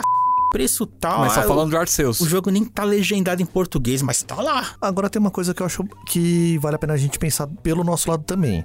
A gente paga o preço dos jogos muito alto e tudo mais, tal, mas a gente só olha pra Nintendo como sendo a fabricante dos jogos de videogame. Sim. Lá fora, principalmente no Japão e Estados Unidos, a Nintendo é um negócio muito maior. Sim. É um negócio tá muito mais permeado no dia a dia deles. Então, assim, você vai ter um serviço de assinatura, você vai ter um programa de fidelidades, você tem o cereal do Mario que você encontra no supermercado. É. São coisas que não existem pra cá. Só queria um serviço de assinatura decente. Todo esse tipo de coisa, sabe? Tipo, a- às vezes é uma coisa da sua série favorita, às vezes é um Sim. adesivinho, é um mimo, é um brinquedo, é um produto. São coisas que eles fazem tão bem pra lá e aqui eles não dão recurso pro pessoal trazer isso pra cá. Aliás, eu tenho uma pergunta pra você, Takeshi. Esse cara aí que é o novo presidente, ele tá diversificando, você falou pra caramba, né?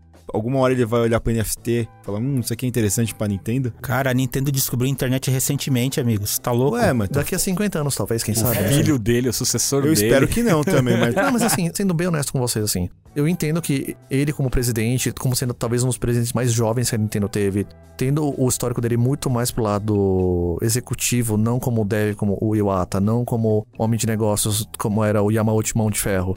Ele é um cara que ele acaba naturalmente respondendo muito mais pra acionista, muito mais pra investidor, tudo mais. Então, talvez seja essa a linha dele nesse caso, né? Mas eu sinto que hoje a Nintendo hoje ela tá um pouco mais distante. Você tem uma comunicação menos direta com o próprio público. Os caras que inventaram o Nintendo Direct são os caras que hoje em dia o Nintendo Direct é um negócio super burocrático. E aí, Takeshi, você puxou o Nintendo Direct e era uma das coisas que eu queria falar com você. Porque o Nintendo Direct nada mais é do que aparecer um cara X qualquer da Nintendo e falar: Ah, temos aqui o Nintendo Direct e tal, não sei o que. Tá aqui, ó, Play. Um cara não, Satoru Iwata. Não, Satoru Iwata, Era mas já. o cara. Era É, o cara. Hoje já tá mais diversificado. Quando vai ter de Pokémon é outro. E assim vai. Muda os executivos, são todos executivos de alto escalão lá, mas ok. O cara entra lá, dá play num vídeo e sai. É isso. Tem outra empresa que copiou esse formato 100%, que é a Sony com State of Play. Aí, de novo, voltando em históricos, a Sony ela sempre fez isso com a Nintendo, principalmente no Japão.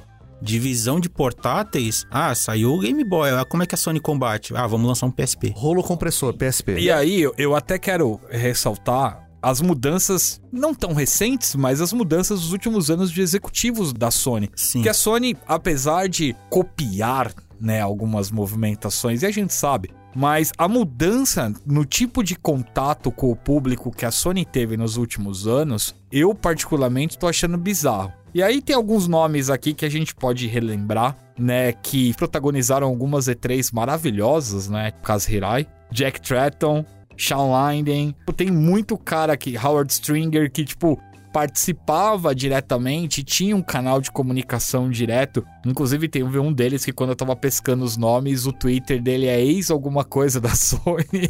Perfil comédia, né? O que ele fazia. O Kazirai. É, acho que é o Kazirai mesmo. Eu acho que é o Kazirai. Ele tinha um perfil comédia, que é o perfil que agora é o oficial sério então. dele. Só falando que ele era ex alguma coisa da Sony.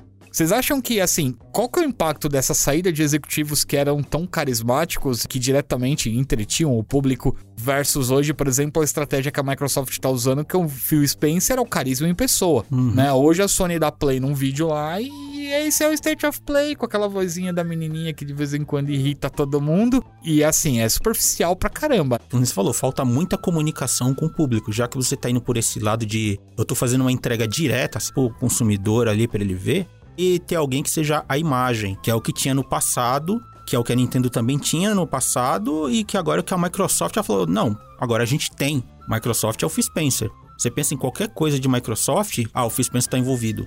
No PlayStation, sei lá, quem que. Eu não consigo pensar num nome que. Eu não consigo me lembrar nenhum. Esse é o grande problema dos executivos de entretenimento. O cara não tem que ser só o cara que vai fazer funcionar. O cara tem que ser o entertainer tudo junto. É, o né, cara ele, das ele tem contas, que ser né? uma cara ali, né? Então. E a maioria desses nomes que eu falei, você lembra alguma coisa dele? O Exato. Kazerai com o Ridge Racer. Sim. o Jack Tratton com God of War. Então, assim, você tem a ligação desses executivos com o console, com as obras e, assim, até no embate mesmo, né? De você, eu vou assistir a conferência da Sony, eu vou assistir a conferência da Microsoft. Até estendo isso um pouquinho, inclusive a Nintendo com o Reg e, e com o Satoru também, Sim, toda vez que participaram, Uhum. cara, era maravilhoso. O Reg Fils-Aimé, cara, ele entrava, não importa se a coisa era boa ou ruim, é o Reg que tá lá, mesmo. É, My Buddy's Red. My Body's Ready. Vocês acham que a falta de ter uma E3 tá certo que agora na maneira digital, e- mas a falta até da Sony ter pulado fora da E3 também acaba dando uma replicada nessa mudança de como ela tá se comunicando com o público e tal. A Nintendo voltou pra E3 porque provavelmente percebeu que também tava se afastando do seu público, mesmo a gente falando de uma versão online. Você acha que, tipo, esse embate nas feiras falta um pouco? Vocês acham que, óbvio, distanciar distancia do público, né? Porque no final das contas todo mundo assistia pra ver ali as conferências Microsoft, depois Sony, depois Nintendo, enfim, a ordem não importa, mas tem momentos históricos. Vocês estão ouvindo a gente, vocês nunca pararam pra ver. Por favor, procure as conferências dessas empresas no YouTube, a maioria delas estão lá. São incríveis, tem coisas bizarras e coisas muito boas pra vocês darem risada e verem momentos épicos da indústria dos videogames. E3, assim, sempre foi o grande evento, né? Aquele momento do ano, a reunião das empresas de apresentar as novidades, né? Num tempo que a internet ainda tava, digamos assim, entre muitas aspas, engateando, principalmente pro nosso lado aqui, Brasil, enfim. E era legal ter toda essa reunião dessa galera, né? Todo mundo comovido ali, ou seja, comprando revista do mês para ver o que aconteceu ou acompanhando pela internet. É legal, mas né, a coisa foi evoluindo a um ponto que, cara, você estava gastando muita grana para ter um stand num local que já não fazia muito sentido se você podia ter essa entrega direto. A Nintendo foi a primeira que falou: Peraí, por que, eu vou gastar rios de dinheiro se eu posso fazer a mesma coisa? Eu posso focar todo o público e atenção no meu material, em vez de eu dividir a atenção com todo mundo lá que tá correndo, tá fazendo não sei o quê, o jornalista ele tá num lugar, tá no outro, né? Então, assim, eu sinto falta dessa bagunça, admito, né? Embora infelizmente nunca tenha ido num E3. Mas, sei lá, vendo pelo lado negócio da coisa, meu, você tem uma entrega mais focada. Então, a chance de acerto é maior, a mensagem chegar em quem deveria, de como deveria é maior. Eu sinto falta da bagunça, mas eu entendo esse lado É também. isso que eu acho que é a parte complicada, porque no final das contas, quando a gente falou de E3, o que que veio primeiro? O meme, as maluquices, os caras passando gafe. Os jogos vieram em segundo plano. Pois é. Isso acho que é uma coisa que talvez fez o pessoal refletir um pouco. A gente tá indo pelo espetáculo e os nossos games estão ficando em segundo plano. Será que a gente tem um, um modelo de entrega mais eficiente pro público entender o que, que de fato a gente tá anunciando? Porque assim, eu entendo. E3 como um evento, como o símbolo de como a indústria dos jogos era gigante, como a indústria dos jogos é mais do que o cinema. Ela ainda representa isso, que é, é, é um momento especial. A semana mágica do ano, né? Exatamente. Pra quem curte videogame, é obrigatório. Hoje eu já sinto que o Game Awards já tá indo muito mais pra esse lado. É. Inclusive anúncios estão sendo feitos lá. Sim. Então, nesse sentido, o E3 é um evento que precisa realmente ter uma repaginada, repensar um pouco o formato. Não sei se de repente esse formato de conferências, da forma como está sendo feito hoje, ele não funciona melhor pra internet? Será que ele não funciona melhor, de repente, até com o público interagindo mais, com uma coisa menos ensaiada, menos travada, enfim? Até pensando no perfil do jogador de hoje em dia. A gente tá, pe- tá falando assim como pessoas que jogam videogame há décadas. E o público de hoje? A gente vai ficando velho, os hábitos de consumo vão mudando, sabe? E o pessoal que tá vindo por aí, será que esse formato vai interessar pra eles também? Então o desafio acaba sendo um pouco disso, de você trazer, né, uma coisa que continua puxando a atenção de quem já acompanha, mas ao mesmo tempo, pra quem tá vindo por aí, perpetuar, né, essa, esse Sim. hábito na- nesse povo. Acho que tem alguns pontos aí no que vocês falaram. Concordo com o Gil. Como as empresas são as donas do conteúdo, elas obrigatoriamente não precisam ter que pagar pra estar num lugar. E aí a E3 acaba perdendo um pouco do interesse do público, mas era o local onde você tinha todo mundo pra testar, experimentar os jogos ali. Obviamente, por causa da pandemia, a gente não consegue mais Uhum. fazer uma análise fria de quanto é interessante isso, né? A gente só tá hoje vivendo num ambiente online, e online realmente eu não vejo sentido, por exemplo, Uma E3 no Nintendo ou de uma Sony pagar Nossa, não, ali um de dinheiro pra estar dentro do evento. A Nintendo ainda foi, mas por exemplo, a Sony é dona dos jogos, é dona dos direitos, enfim. A gente viu isso aqui no Brasil com a Riot BGS, que a Riot acabou saindo da BGS pra fazer seu próprio evento, porque ela pagava pra levar seus fãs lá pra dentro, e aí quem lucrava mais era o evento do que ela propriamente dito, e aí acabou tendo essa mudança. Nesse ponto eu concordo, eu acho que tem que ser repensado. Discordo um pouquinho do formato do The Game Awards, né? Eu acho que o The Game Awards foi uma jogada que o Jeff Keighley fez maravilhosa, né? Maravilhosa, Foi que é certeiro. basicamente ele trazendo votação jornalística, Sim. que acaba sendo meio popular também, porque vota gente do mundo todo e tal, enfim, mas são sempre jornalistas dos grandes veículos que escolhem os jogos, e ele acabou usando esse grande espaço de publicidade que ele tinha ali, divulgação, pra colocar ali as World Premieres, né, que são os lançamentos dos jogos juntos. E aí você tá assistindo uma coisa e acaba sendo premiado com outra ali junto. Veja um pouquinho diferente da E3, que era basicamente um evento pra anunciar jogo. Que não tinha mais nada. Era isso aí, vamos anunciar jogo, vamos reunir todo mundo ali, os amigos, e vamos colocar os jogos ali. O The Game Awards hoje, pra mim, é o grande evento em termos de tipo show business mesmo do mercado, porque É o foco do espetáculo, a né? mecânica foi criada pra ser genial. O cara que é fã de jogo, quero ver jogo. Eu não quero ver blá blá blá, a pessoa falar de números. Então, Que o que o mim cara continua faz? sendo um erro, né? Você vai falar com o público, você começa a apresentação com PowerPoint e resultados da empresa. Não, camarada, Não isso você não vai mostrar pra mim, cara. Eu não quero saber disso, quanto você vendeu. Cara, eu quero saber o seguinte: jogo, cadê? O Jeff que chega, ah, não faz uma ceninha de que World Premiere. E vai emendando uma coisa atrás da outra, a galera fica até sem E fôlego, aí né? traz uns Porque convidados legais, Samuel Jackson, né? Você traz uma turma boa pra São caramba. sempre coisas rápidas, coisa de um, dois minutos no máximo. Aí e é trailer atrás de trailer e, cara, você tem o melhor das coisas. Show.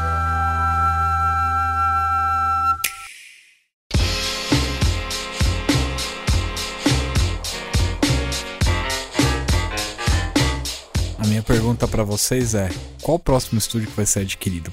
Porque a Band foi uma surpresa, assim como a Activision Blizzard foi uma grande surpresa. Só lembrando que a Warner parece que tinha botado a NetherRealm à venda, né? Warner Games estava A à venda, Warner né? Games inteira. Uhum. Então, assim, a gente tem umas bolas quicando aí, Ih, né, rapaz. cara? Tem alguns estúdios que, assim, eu vejo uma dificuldade enorme na compra, mas a SEGA é um que, mano, se alguém virar e falar, vou comprar a SEGA, A SEGA que recentemente, inclusive, encerrou total a divisão de, De arcades. arcades, né? é um estúdio que eu vejo a bola quicando aí, é a SEGA, e levando em conta que quem comprar a SEGA tá levando a Atlas junto. É, então, mas acho que no caso da SEGA, por ser uma empresa japonesa, é, tinha que ser uma divisão americana para ter um, um elo de controle, né? Porque tem essas restrições regionais. Eu não sei como é que funcionaria E um ocidental. monte de jogo parado, um monte de IP que É, poderia então, ser né, que é- ressuscitado. Alguém, pelo amor aí. de Deus, compra a Konami, abre uma exceção aí, compra as IPs Ah, da Konami. Konami é outra. Porque, ó, foram apostar forte lá no Patinco, no meio dessa pandemia, ó.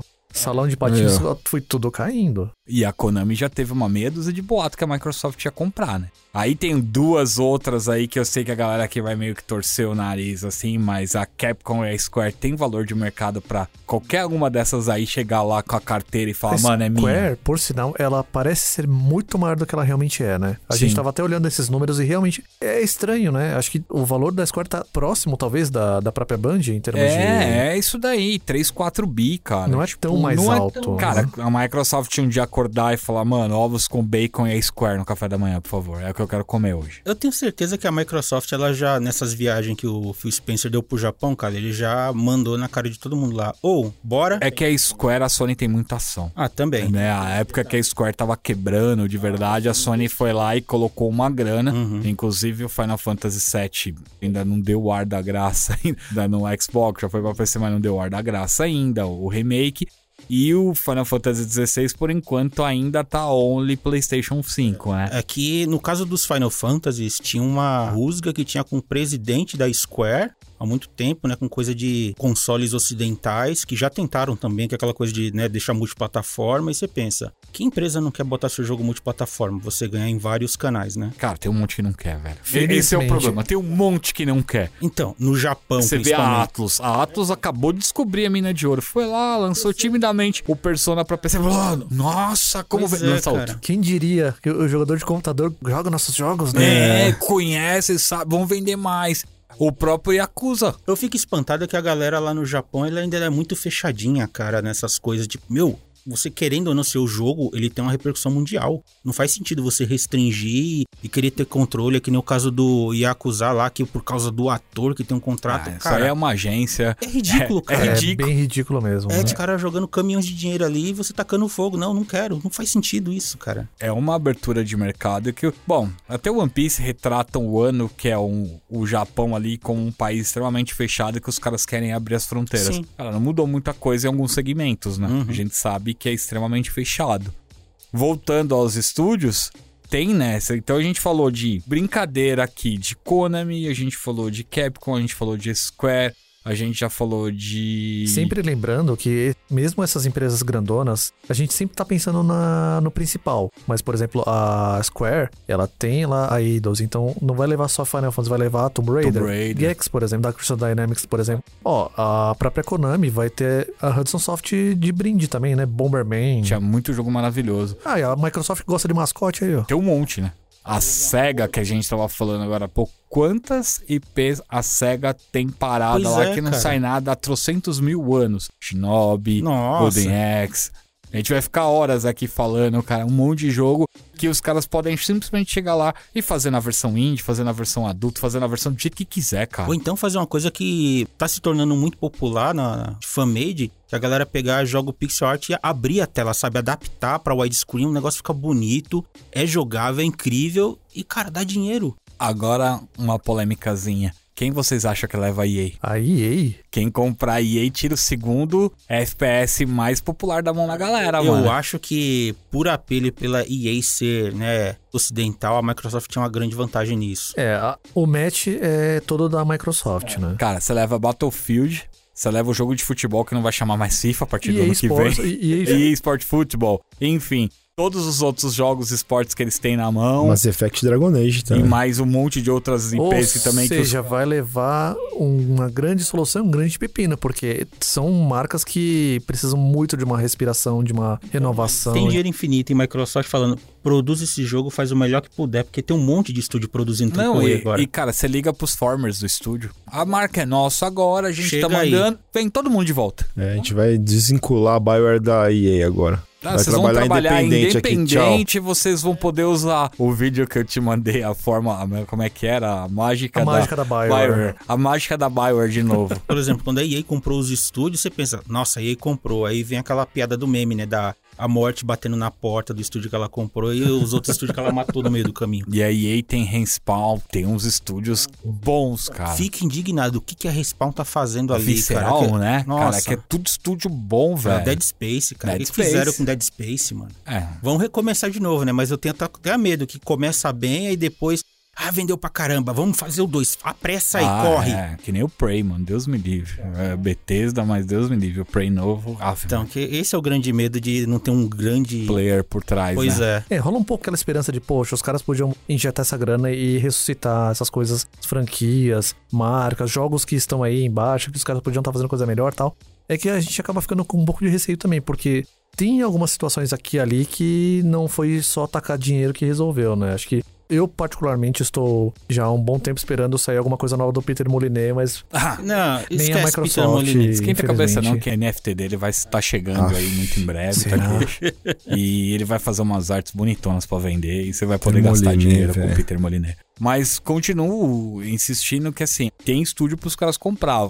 Capcom tem um monte de franquia parada. Tem Final Fight, tem Breath of Fire, Breath cara. of Fire que parou no 6, aquela versão mobile nojenta, browser jogada lá no Japão lá que ninguém ligou. Dino Crisis. Dino Crisis. E, cara, né, tem o Lost Planet. A gente vai ficar de novo falando um monte de franquia aqui, uma atrás da outra. Cara, tá tudo parado. E a gente tá naquela fase que nostalgia tá vendendo, então pegar alguma coisa querida, ou vamos relançar. Ó, falando em Crystal Dynamics e tudo mais, o Legacy of Kain. Nossa, cara, melhor história ali, o Legacy of Soul River. Soul, Soul River. River. O próprio Square tem muita coisa parada. Eles têm É. Parasite Eve, eles têm Chrono Trigger, você tem. você pegou só as bombas, né? Um, um depende do ter no Muraverso. O outro depende de alinhar todas as estrelas do, do universo e dos multiversos. É, Que então. você alinha três Akira Toriyama, três Yuji Olha, Horii. mas essa do Chrono Trigger, essas estrelas aí, eu acho que dinheiro alinha, viu? O problema ali é só dinheiro, só. alinha, viu, Chegou velho? uma malinha de dinheiro no Havaí, o havaiano chega lá, É, mano. Comprar uma Opa! prancha nova. E se a gente viver num mundo cursed, onde você vai ter o Chrono Trigger feito por Toyotaro, Tetsuya Nomura... Não? Eu aceito. Eu aceito feito Cara, eu vou falar um negócio pra você. A galera tá tão na seca por um Chrono Trigger, cara. Que você falar que o Masami Kurumada vai desenhar o Chrono, a galera vai Deus curtir. do céu. Não, aí não. aí você tá zoando o barraco. A gente viu até boatos recentes da Bandai trabalhando junto com a Microsoft. E aí não é compra, é uma parceria mesmo. Importante a gente ressaltar que são boatos, né? Que a Microsoft poderia dar na mão da Bandai Namco para desenvolver o próximo Killer Instinct. Então, assim, você vê movimentações engraçadas no mercado, né? Que você nunca imaginaria. Por exemplo, uma Bandai da vida desenvolver um jogo de luta baseado numa IP que é basicamente Ocidental. ocidental. Só que Killer Instinct, ele é um jogo ocidental que ele ainda tem uma alma no Street Fighter. Sim. Ele não, ele tem menos do DNA do Mortal Kombat, talvez pela violência e tal, mas o gameplay Deus. dele é muito mais próximo de um jogo oriental, Tá, na que eu posso verdade, né? mal de Mortal Kombat. Ô, louco.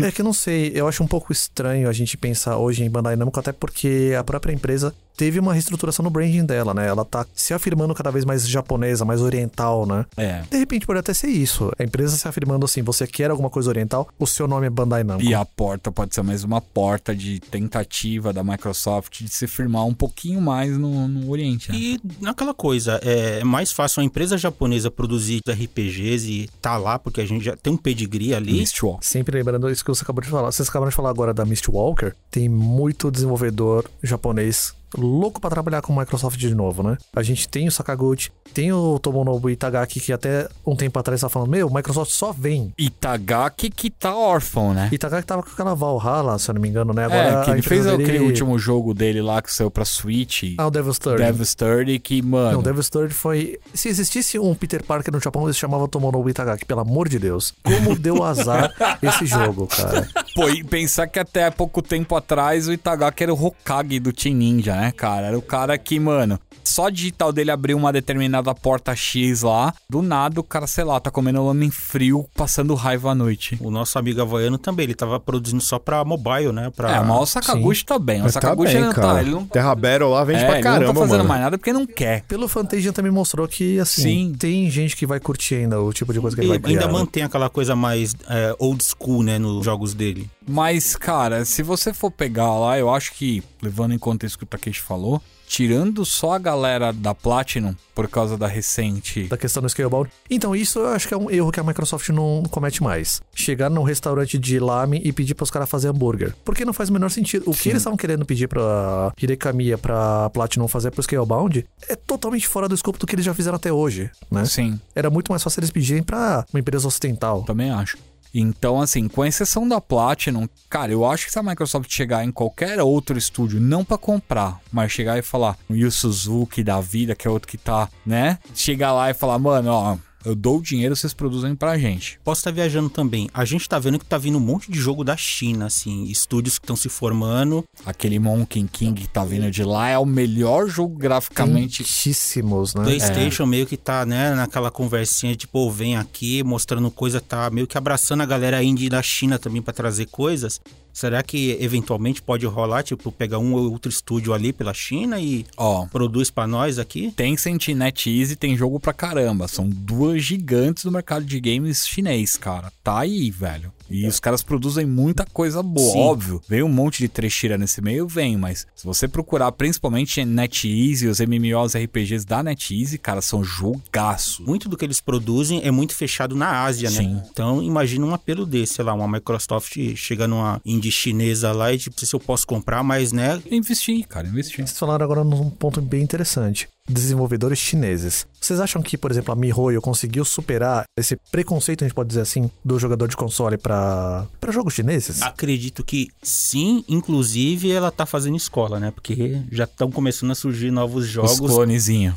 Cara, eu tava dando uma olhada num site chamado MMO Culture, inclusive quem gosta disso dá uma olhada, porque a Netmarble fez um evento pra apresentar alguns jogos e tal. E esse Nanatsu no Taisai, que é clone do. O Nanatsu Taizai Origins. Que é clone Breath do the Wild, Genshin, né? do Genshin Impact, Do Genshin? né? Que é clone do Breath of the Wild, que é um clone do outro, né? É aquela história, né? Eu te empresto uma lição de casa, mas não faz igual, tá? A gente foi nascendo a sequência. E eles mostraram, inclusive, alguns jogos de alguns outros manhuas e animes famosos aí também, né? Tower of God e o Solo Leveling. Tudo vindo, bebendo Pois da é. mesma fonte e vamos que vamos. Então, assim, pra mim superou, cara, tá? Sim. A galera vai jogar todos esses anime, game, hack and slash, RPG de ação aí. É isso aí, mano. Eu não duvido também que com essa compra de grandes empresas e a gente vai chegar na cultura também do ter o- os jogos grandes free to play, numa pegada do Warzone, que tipo, cara, o que esse jogo tá fazendo de dinheiro e é grátis, né, pra você baixar e jogar? É absurdo. Ah, isso é o modelo PC, né, cara? Freemium pega ele de graça e vai gastar dinheiro, né? A grande sacada é essa. Se as empresas se articularem bem, mas também é uma outra coisa. É um mercado totalmente diferente. É, e também que pode ser saturado facilmente, né? É, é um mercado muito diferente, né? Você tem. Warframe é um jogo que vive disso. E ele atualmente é fantástico, cara. E ele, a galera tá jogando. Eu tenho um primo que joga ele. Eu sempre tô por dentro do que tá rolando, porque meu primo é viciado. Ele joga sei lá quantos anos esse jogo. Esse jogo tem um, histórico enorme.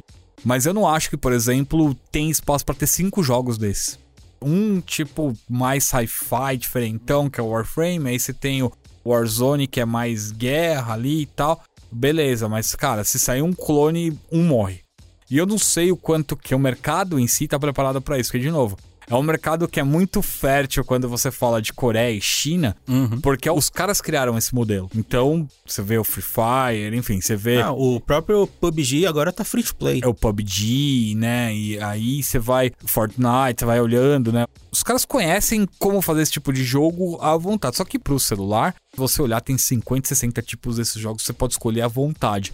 Não acho que o desenvolvimento pro console seja tão barato. E aí os caras têm que pensar muito bem. Então, assim, existem não só estúdios como IPs, como modelos de jogos que em breve a gente vai ver mais por aí, né? E vocês lembram mais alguma publisher de cabeça aí? Tá facinha pra comprar? Level 5 tá bem grande no Japão, né? Assim, porque eles tá. têm um braço que vai, vai além dos jogos, né? É um pouco. Team Ninja? Então, Team Ninja é da Koei Tecmo, né? No final da das Koei, contas. é né? verdade, Koei. Olha, Koei Tecmo, eles estão muito próximos da Nintendo pra produzir coisas pra eles, assim. Eles podem não encabeçar os títulos da própria Nintendo, mas eles certamente auxiliam, seja na parte de visuais, seja na parte de alguma coisa, um subsistema dos jogos deles. Seria tal, um golpe né? muito grande a Microsoft comprar a Koei Técnica local, Itagaki, Seria pra... um golpe muito grande pra Nintendo se a Microsoft comprar a Mercury Stream.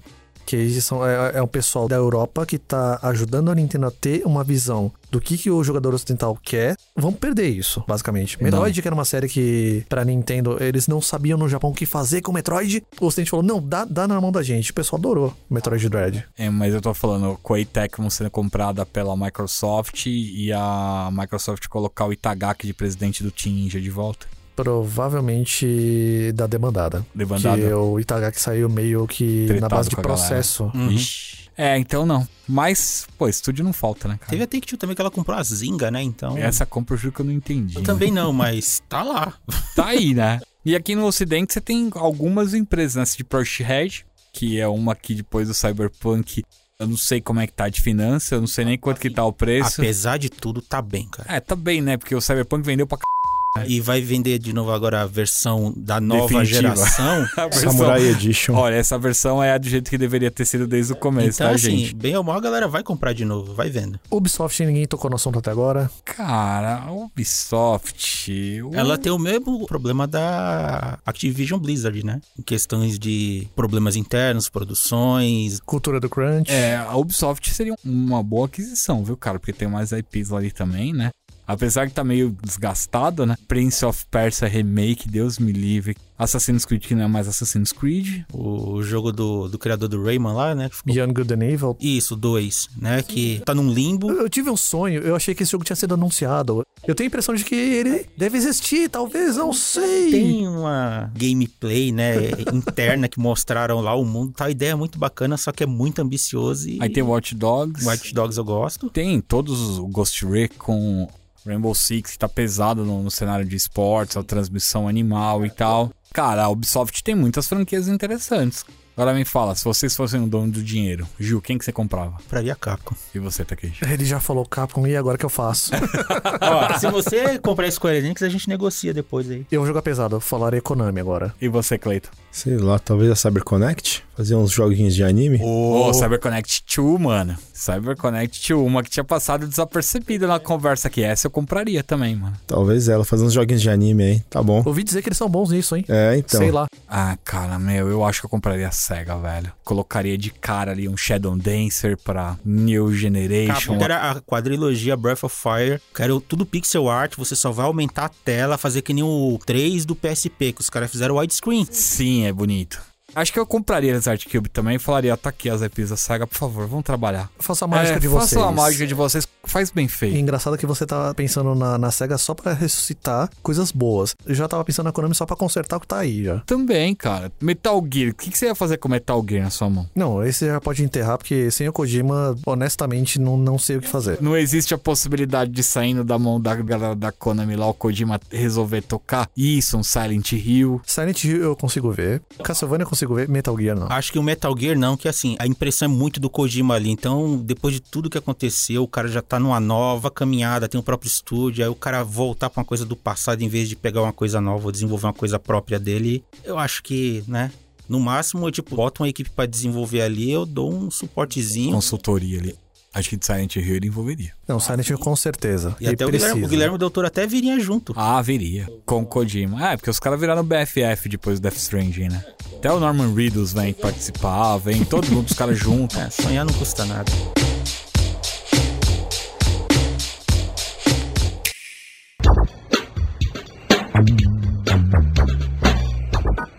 Bom, gente, a gente tá caminhando aí pra reta final. Conseguiu passar um panorama bem legal pra todo mundo que tá ouvindo a gente sobre guerra dos consoles, se existe, se não existe. A conclusão é que existe mais na cabeça das pessoas, talvez, mas a gente tem um mercado aí que, que se comporta com estratégias extremamente agressivas nas aquisições de estúdios e também na luta por jogos exclusivos. E aí eu tenho uma boa pra vocês, né? A gente tá aí com pouco tempo da nova geração.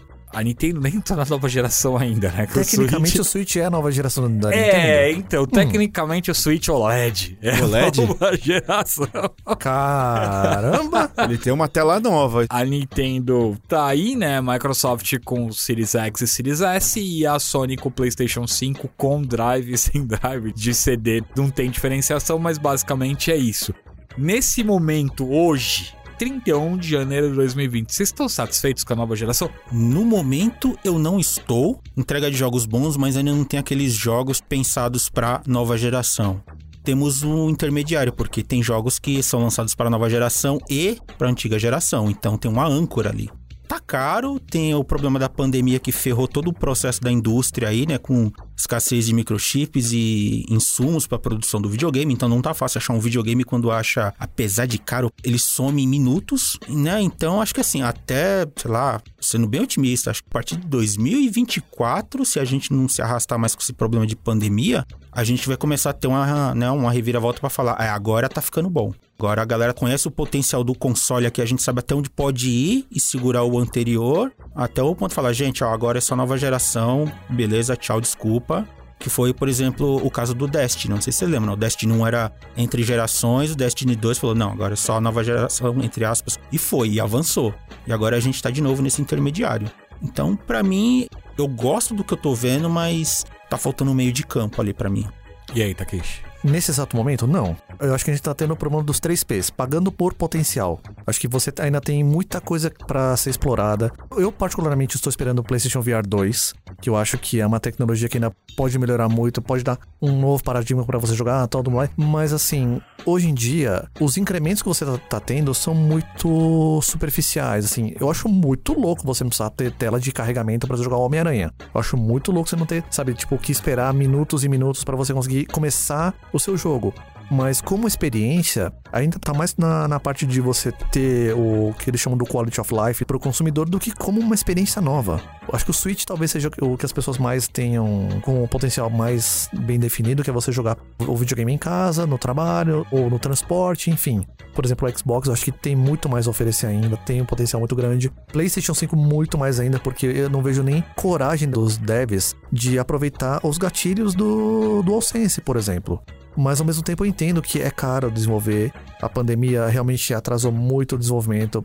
Imagina você estar tá com uma equipe de 400, 500 pessoas em home office. Deve ser um inferno logístico você conseguir coordenar esse tipo de projeto, né? Mas assim, como o Gil falou, eu acho que até a partir de, sei lá, 2024, quem sabe, eles consigam até miniaturizar mais os componentes, fazer uma versão mais barata, mais eficiente dos aparelhos, quem sabe, né? Até então, enfim, o meu medo hoje é de os consoles irem para essa coisa incremental que até a geração passada a gente teve um upgrade de meio de geração.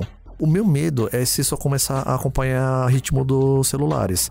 Você ter, sei lá, o PlayStation 5 S21 Plus e aí ano que vem você vai ter o 26, o 27. Você acaba ficando para trás com isso. Eu espero que não. É, algum tempo atrás eles comentaram que esse seria o caminho, né?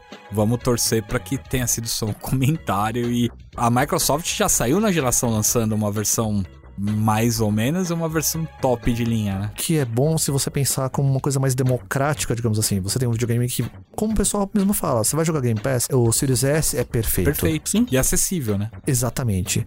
Se você quer lá na frente, você pegar algum jogo um pouco mais avançado, você quer jogar realmente no top de linha, o Series X está esperando você também.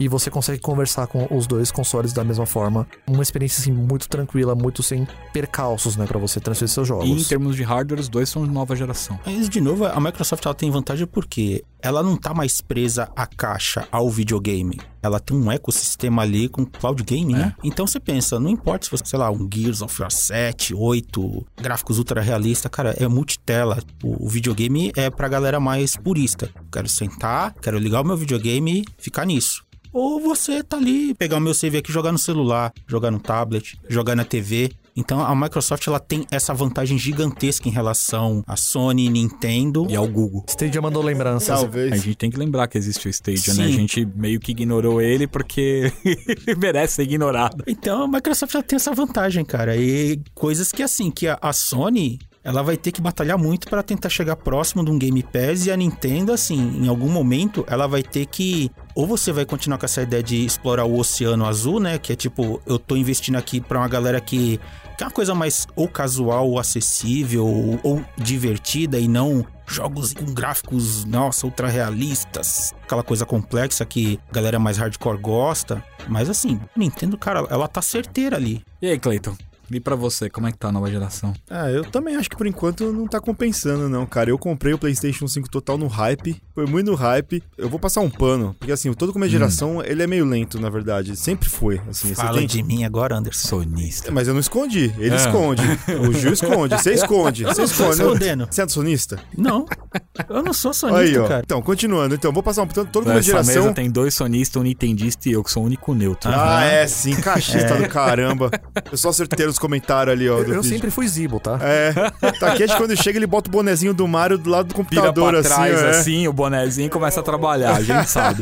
Mas assim, eu, eu, eu vou passar um paninho porque, assim, o começo de geração sempre é ma- mais lento, você tem jogos menos interessantes, assim, você tem um outro que eles jogam pra galera comprar o videogame, mas geralmente é mais lento. Tá muito mais lento por causa da pandemia, e aí a gente tem que entender, como o Takeshi falou, tem toda a parte de logística, os caras trabalham de casa, também tem falta de peças e tem falta de um monte de coisa. Apesar de ter comprado o PlayStation 5, se você quer começar a nova geração, eu iria de, de Xbox por causa do Game Pass ali, porque é o que tá valendo a pena atualmente, salvando tudo ali. Que a Sony realmente precisa correr atrás pra conseguir alguma coisa parecida, cara, porque senão vai ficar muito pra trás, não é pouco. Tem jogo assim, AAA, que tipo, os caras estão lançando e dia 1 tá no Game Pass pra você jogar assim, sabe? Isso pra mim é É chocante. bizarro, cara, é, e é muito da hora. Você paga um valor justo, isso que é o mais legal. Então, Pra é- gente aqui no Brasil é justíssimo. exatamente, é, é isso que eu tô falando. É você abrir a porta do paraíso, né, cara? É. Você abriu, você botou o pezinho, você tá no céu.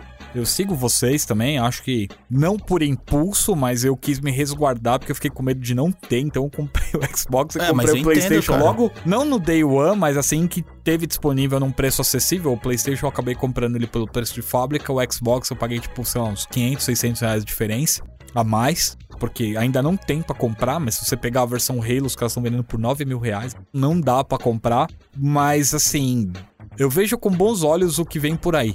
Tem muito jogo bom, tem muito estúdio, muito estúdio quietinho. Tô ansioso pra ver E3 esse ano. Tô ansioso pra ver a TGS, que a gente acabou não falando, que é um outro evento legal. Tem a Gamescom agora também. Então a gente tem três grandes eventos. Além de os State of Play, né? Os Nintendo Direct aí, perdido pelo meio, a Microsoft, todos os eventos que acontecem ao longo do ano. E tô na expectativa grande aí pra ver o que vem.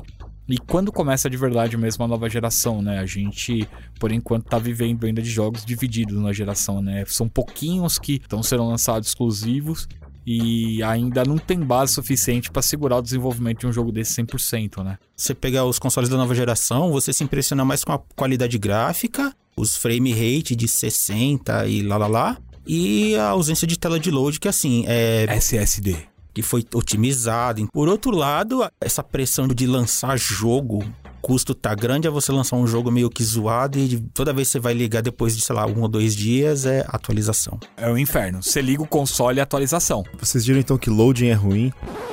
Ah.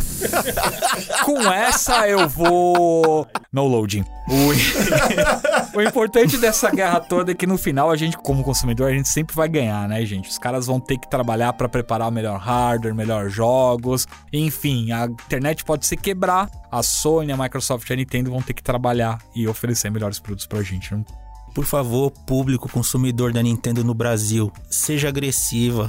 Sua consideração final, por favor. Por favor, público Nintendo, seja agressiva. Faz barulho, mostra que a gente tá aqui. Joguinho né? legendário. É, localização, por favor. Localização seria maravilhoso, mas é o questão mínimo. de adaptar preço, Preço. pra cá, cara. Porque a Microsoft, ela consegue adaptar preço. A Steam adapta preço. PlayStation é vergonhoso. A Nintendo, pô, 350 pau, bicho. É dinheiro. Takeshi, considerações finais? Estamos em fevereiro de 2022 e o Neo Geo 2 ainda não foi lançado. Takeshi, a gente tá a um dia de fevereiro de 2022. Hoje é 31 de janeiro. No Japão já é fevereiro. Tá bom. Nada de Neo Geo 2. E nada de Que jogo absurdo, que Mas o horário absurdo. do cara é outra, rapaz. É verdade, é, desculpa. Cleiton, considerações finais? Assina Game Pass. Eu não tô fazendo- Sim. Mesmo que você não tenha Xbox, jogue no computador, jogue onde Sim. você quiser e seja feliz, seja um gamer feliz. Olha os sonistas secando gelo aqui na mesa, que é só os É, caras só passando tô paninho aqui. no gelo aqui. Dera a Microsoft conseguisse meter um Game Pass dentro do negócio da Sony. Minha consideração final é ouçam os outros Geekcetra, dê uma moral pra gente, a gente tá começando ainda, o podcast é novo. Além do Geekcetra, a gente também tem um Kitsune da Semana, que é o podcast do nosso parceiro aqui de redação. Pra onde ele encontrou você, Gil? Tô no Twitter como arroba Olderheaven, sim, aquela do Metal Gear. E na Twitch, embora eu esteja bem paradinho, mas eu já fiz lives, diferente de uma certa pessoa que tá na minha frente. Isso é verdade. Na Twitch, você me encontra como Gil, com dois L's, underline, OH1. Cleiton, No Twitter, no Instagram, ClaySF, vocês me acham lá facinho. E na Twitch como o Príncipe da Proteína. Takeshi, Takeshi, onde as pessoas te acham aqui que não seja na rua? E nem no Trello. E no tre- Trello não conta como rede social, tá? Quem sabe um pouco mais de cobrança, talvez eu tente voltar. Talvez seja um nickname, queria tipo um Iga Itagaki ou alguma coisa louco. tipo Tomoboko Kojima. Eu realmente não tenho participado muito, não tenho postado muito em redes sociais, mas eu tô de olho em todos vocês, fiquem tranquilos. Se vocês quiserem me encontrar, eu tô como arroba HatermanTV em tudo menos na Twitch, que eu tô como TV Haterman, lives toda vez que o eclipse lunar acontecer. Nós vamos ficando por aqui, até o próximo Geekcetra. Valeu, galera! Alô. Alô. Falou. Fala,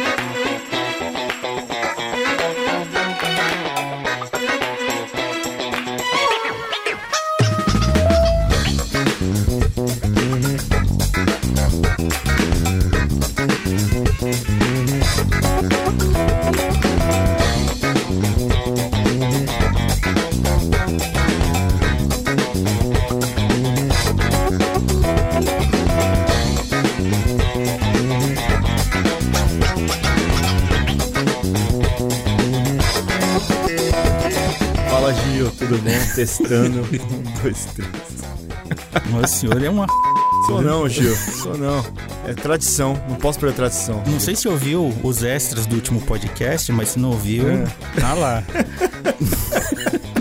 que trauma. Olha só, dando risada, né? E chorando.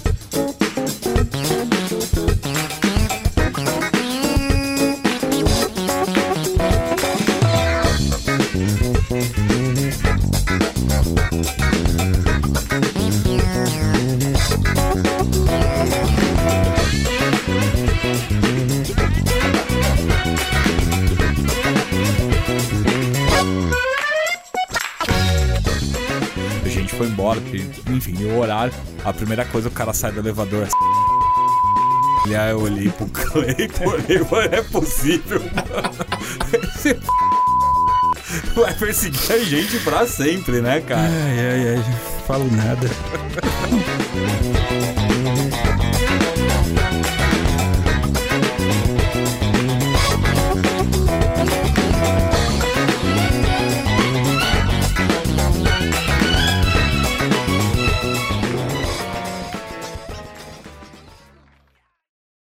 Anteriormente. Ele entra no seu campo visual. Ele assim, né? entra, infelizmente. Entendi. Corrai, Ele coitado. entra. Corrai sai correndo do vestiário. O cara aparece. Eu nunca vi o Kurrai tomar banho tão rápido quanto quando esse cara aparece, É, mano. nossa, é muito rápida. Parece aquela bolinha de fumaça. Puf. Ok, o, Correio eu acredito, mas e o Rafa?